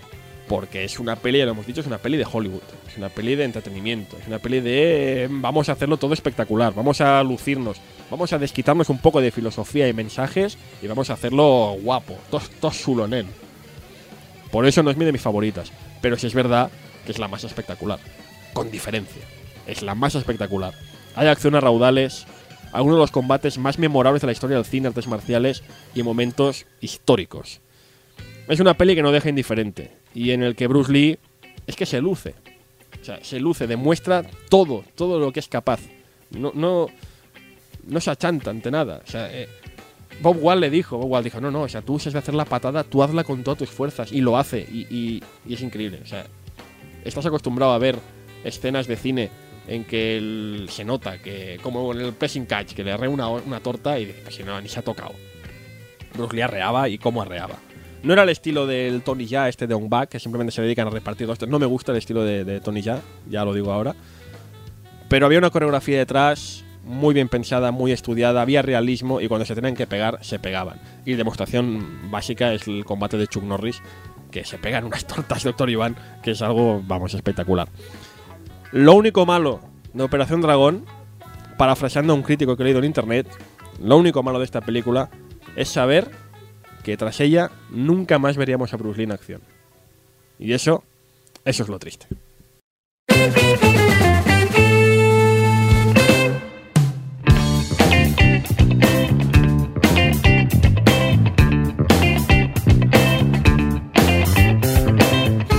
Bueno, va, que prometo que ya me callo. Que ya me callo, que estoy muy pesado. Que me estoy dando cuenta, doctor Iván, que hoy casi no le he dejado hablar. Y, y me sabe mal, que la gente quiere saber más cosas de las que cuenta usted, que son mucho más interesantes de cualquier chorrada que pueda contar yo. Creo que no, yo creo que te equivocas y que la gente también le interesa Ya, ya, pero es que. cosas. Insisto, Bruce Lee me gusta mucho. es muy grande. Y, eso, sí, también os digo. soy un aficionado. O sea, me gusta mucho porque soy un aficionado. No soy ningún entendido en la materia. He intentado hacer un poco de resumen de cosas que, bueno, son las cosas que se dicen en los documentales, que se dicen en internet. Si hay alguna persona que dice, ¿qué tontería está diciendo Funs? Bueno, pues perdonadme, soy un aficionado que admira mucho la figura Bruce Lee, quizás sobrepasándome.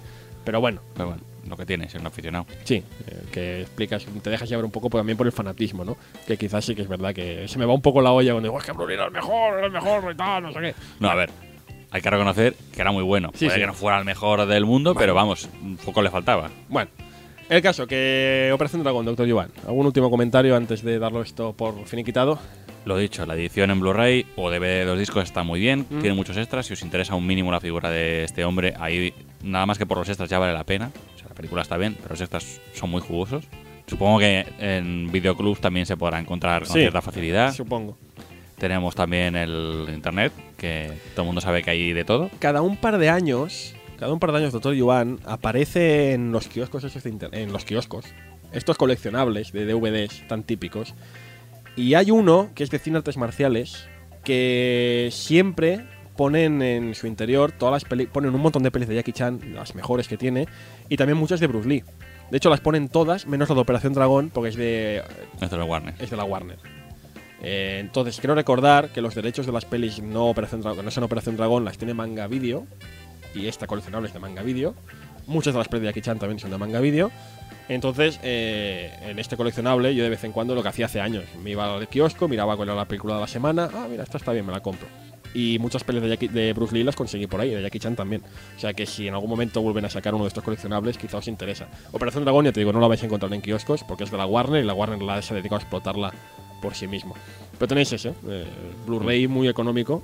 Y que, está bien de precio. y que te digo, si te incluye además el DVD entero este de A Warrior Journey, que es una pasada. O sea, es que es fantástico. Yo ahora que me tengo que. Cada vez que quiero ver este DVD de Warrior Journey me tengo que pelear para encontrar un DVD multizona, pues vosotros no tenéis que pelear, o sea, os compráis el Blu-ray y ya tenéis eso arreglado. Pero bueno, lo dicho, Bruce Lee, el grande, el mejor, el dragón. Eh, quizá más adelante eh, retomamos alguna de sus películas. Estaría bien hablar de Way of the Dragon, con el mítico combate contra Chuck Norris, pero ya se verá. ¿De acuerdo? Sí. Bien. La semana que viene no. De aquí 15 días, o cuando podamos, porque ya sabéis que esto va como va. De aquí 15 días, doctor Yuan, eh, estamos, de, estamos de celebración. Estamos de cumpleaños. Estamos de cumpleaños porque nuestra serie, ya digo, es una serie, nuestra serie protagonista de aquí 15 días cumple 30 años. Y con motivo de esta celebración han aparecido en ciertas tiendas de ropa de, de España una, una línea de, de ropa basada en esta serie. Qué misterioso. Ay, ay, ay. Es una serie que muchos de nosotros recordamos con gran, gran, gran, grandísimo cariño de cuando la disfrutamos allí a finales de los 80, principios de los 90. Nosotros en TV3, en la televisión catalana, pero sé que se la transmitió en muchos otros puntos de la península. Porque, eh, doctor Yuan, mucho antes, pero mucho antes de que un señor llamado Akira Toriyama fuera conocido internacionalmente, triunfase en todo el mundo con una serie llamada Dragon Ball, ahora está la gente. "Oh, oh, eh, shh". No. Antes de que este señor triunfara con Dragon Ball, el dibujante ya era querido por toda una comunidad de pequeños aficionados al manga, y digo pequeños porque éramos nosotros y teníamos 10 años. Toda una comunidad le quería por una de las producciones de manga anime más divertidas e hilarantes jamás creadas. Hablo, por supuesto, doctor Iván, de la historia del robot Arale, de su creador, Senbei Norimaki, la serie Doctor Slump. Un mito, una serie grande, magnífica, enorme. ¿Cómo nos hemos reído? Sí, sí. A ver, esa serie yo creo que es de lo... O sea, para la época... Era, eh, yo no sé cómo lo dejaron echar eso en- en una serie de estos para chavales, porque tiene unos... De vez en cuando te mete unos temas que dices, esto, chavales, Sí, tiene lo que te diga. Era para chavales en nuestra edad, de 10 Sí, años sí, sí, no, no, pero toca unos temas que dices, madre de Dios. No, no, y te descojonabas vivo con la serie. Está muy, muy, muy bien. A mí es una serie que le tengo mucha, mucho cariño a Slump. Pues fíjese, antes de Dragon Ball ya muchas personas admirábamos a Toriyama por eso. Y recuerdo, recuerdo, siempre recordaré cuando hicieron el primer capítulo de Dragon Ball aquí en Cataluña, hace muchos años, recuerdo que me la vendieron y dijeron, oye, es la nueva serie del creador de Doctor Slum. Y dije, ya está, ha de ser buena. Por algo sería Doctor Iván. Pues eso, de aquí 15 días, Doctor Slum, Arale y Senbei Norimaki, aquí en Tú no has tenido infancia.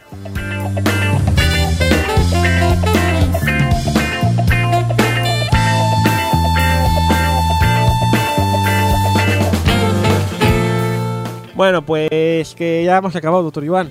Ya esto ya se ha acabado. Ya nos podemos ir cada uno a su casa. Yo aquí me quedo porque esta es mi casa, pero usted se puede ir a la suya. Que Sí, claro. quiero ir a cenar, que es tarde. Aquí, en este momento que estamos grabando, es tarde. Lo dejamos así. Es Sí. tarde. Doctor Iván, eh, ha sido un placer, como siempre, contar con usted esta tarde, noche, día, cuando estés escuchándolo. Aproveche para antes de irnos recordar un poco los medios de contacto con los que nos podéis encontrar. A ver, los medios de contacto que nos podéis encontrar son, uno, la página web, que es tunoesteniinfancia.com. Ya sé que es complicado la dirección. Sí, Después sí, tenemos info, arroba, tunoesteniinfancia.com. Que es el correo. correo electrónico si nos queréis enviar un mail de me ha gustado mucho, no me ha gustado nada, os habéis dejado esto que os habéis equivocado, que no tenéis ni idea. Hacemos caso ¿eh? de las peticiones, ya digo. Hay un par de comentarios por ahí que ya en el calendario ya los he colado. Después lo que hemos comentado antes, tenemos también una cuenta en Twitter, Eh, TNHTI. que básicamente bien, ¿eh? son las iniciales de tu nuestra infancia. infancia. O sea, que si nos equivocamos al decirlos porque somos disléxicos. Sí, Eh, y creo que poco más, ¿no? poco más, poco más. Nos dicen por ahí que si algún día pondremos Facebook. y también deciros que sí, lo sé, es culpa mía. La web de Tu nuestra infancia está un poco poco pobre, eh, tengo que añadir Bueno. muchas cosas como el mail, como la música. Estamos viendo la música de fondo, es una música que es de, es de libre, re- libre distribución, pero hay que poner sus autores en la, en la página web. Los pondré cuanto antes, de verdad, a sus autores. Pido mil disculpas, ya sé que no me están escuchando, pero los pondré, de verdad, de verdad que sí. Eh, eso es lo malo, doctor Iván, lo malo y lo bueno. Eh, tenemos música tan cojonuda como la que suena de fondo, pero no hemos podido poner hoy, por ejemplo, el mítico tema de Operación Dragón, que es conocido en el mundo entero y que siempre suena. Eh, ¿Cómo hacía ese tema, doctor Iván? Ahora, ahora le he pillado Sí, sí. bragas.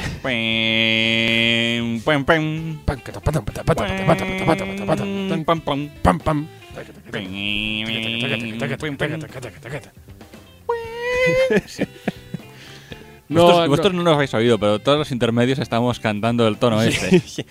Por cierto, que es verdad, me acabo de acordar, acabo de recordar ahora mismo, doctor Iván, en el Informal, ¿se acuerdan esto del Informal? Sí. Eh, aquel mítico programa de Telecinco que siempre ponían escenas de Operación Dragón eh, y con el personaje doblado encima decía, ¡Hola! Voy a, voy a pegarme a hostia, gota, gota, gota, gota", y No, ahora no te doy, no, no, sí, Ahora te voy a no dar. ahora sí te doy, ahora no te doy, ahora sí te doy con el Frontino Fernández y Javier Capitán y Felizuco. Bueno, qué, qué maravilloso programa. Pues se utilizaba muchas escenas, todas las escenas de Bruce Lee de esa película están sacadas, de, esa, de ese programa están sacadas de Operación Dragón. Bueno, pues eso, tenéis un montón de medios, web, mail, Twitter, Com- Twitter. Comentar que. ¿Sabéis que yo hago los dibujines de las portadillas? es verdad, doctor Iván, ¿Os, por diste, favor. ¿Os diste cuenta del, de la, Ah. del hace dos semanas? ¡Ah!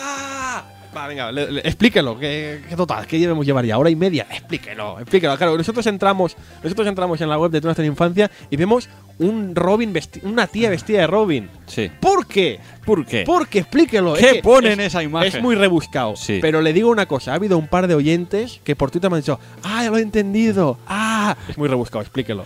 Bueno, básicamente lo que pone eh, en esa imagen Sí. tan divertida, estoy hablando de rollo Punset, Sí, sí, sí. podéis ver que abajo pone atención spoilers. Porque así avisamos Spoiler que alert. el Batman, una muerte en la familia, tendría spoilers. Correcto. Porque no podíamos hablar de la obra sin contar spoilers. Así que el doctor Iván, que es un cachondo, Dije, hizo- no, no, perdona, es un cachondo y le gusta trabajar el doble porque ya había hecho la portada. Sí, porque la portada real de ese podcast, en la que sale Batman sujetando lo que sujeta, aquí no se puede decir, eh, está dentro del podcast. Está dentro del podcast incorporada.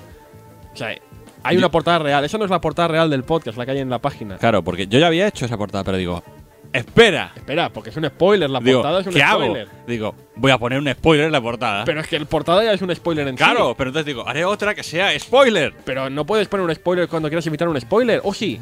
Pues sí, ¿Cómo? pues por eso, porque puse spoiler en la portada. Básicamente, Expliquémoslo la, bien. a, la, a la chica esta que se ve en la portada, básicamente, que va vestida de Robin, es un Robin que sale en la serie de, de Batman. El cuarto Robin, El cuarto Robin. Que también se le conoce con otro nombre porque también era hacía de superheroína. superheroína. Y el nombre de esa superheroína a, ver si, lo- era. a ver si lo. Spoiler. ¡Spoiler! ¡Ah! ¡Bravo! ¡Qué tontería! Para los que lo habéis descubierto muy bien. Dos gallifantes para vosotros. No tenéis, tenéis, tan poco, inf- tenéis tan poco vida social como nosotros. Es verdad, si habéis adivinado, los dos que habéis adivinado el, el motivo de esa portada, sois muy viejunos, colegas. Pero mucho, ¿eh? Mereceríais un lugar aquí con nosotros. O eso les mola mucho Batman, que también es otra bien, posibilidad. puede ser. Qué, qué gra- qué gracioso, doctor Joan. Sí, sí. A ver si con- con la imagen, la portada real, insisto, está dentro del podcast. Si veis el, si escucháis el podcast con un tasto de estos modernos, estos que yo es que el Walmart no paso, doctor Iván. Si escucháis con un podcast de estos modernos, un iPod, una cosa de estas, veréis la portada real, que es el spoiler, pero de verdad, no el spoiler del personaje. Es la portada de, tu- de una muerte de la familia. Veremos si podemos ponerlo en algún lado, esta portada, para que la gente pueda disfrutarla en toda su esencia, que se la curro está también mucho. Pues poner un enlace de. Avisaos estáis de que pincháis aquí vais a ver la Eh, portada con spoiler. Pues sí, se puede poner, efectivamente. Gran artista, doctor Iván, ya veis, las portadas a, a cada cual mejor. Y se sigue superando de Bruce Lee, que la estaréis viendo ahora mismo. Si miráis el iPod, también Sí, es. O habéis entrado a la página tunasteninfancia.com. Ah, atención. Ahí estará. Pues sí, señor. Nos vamos despidiendo ahora sí, doctor. Iván. Doctor Iván, muchísimas gracias por estar aquí. Las, de aquí 15 días, eh, doctor, Doctor. Y estaremos por el salón. Pasaremos a, a curiosear, como mínimo. Correcto. O sea que si nos. Si nos, ha- hablar- si nos habéis visto, porque Hombre, somos feotes, nos reconocemos a. Si, si veis a gente ahí pegando gritos en el micro, Sí, seguramente seamos nosotros sí, sí, sí, sí. o estemos cerca. O, o algo.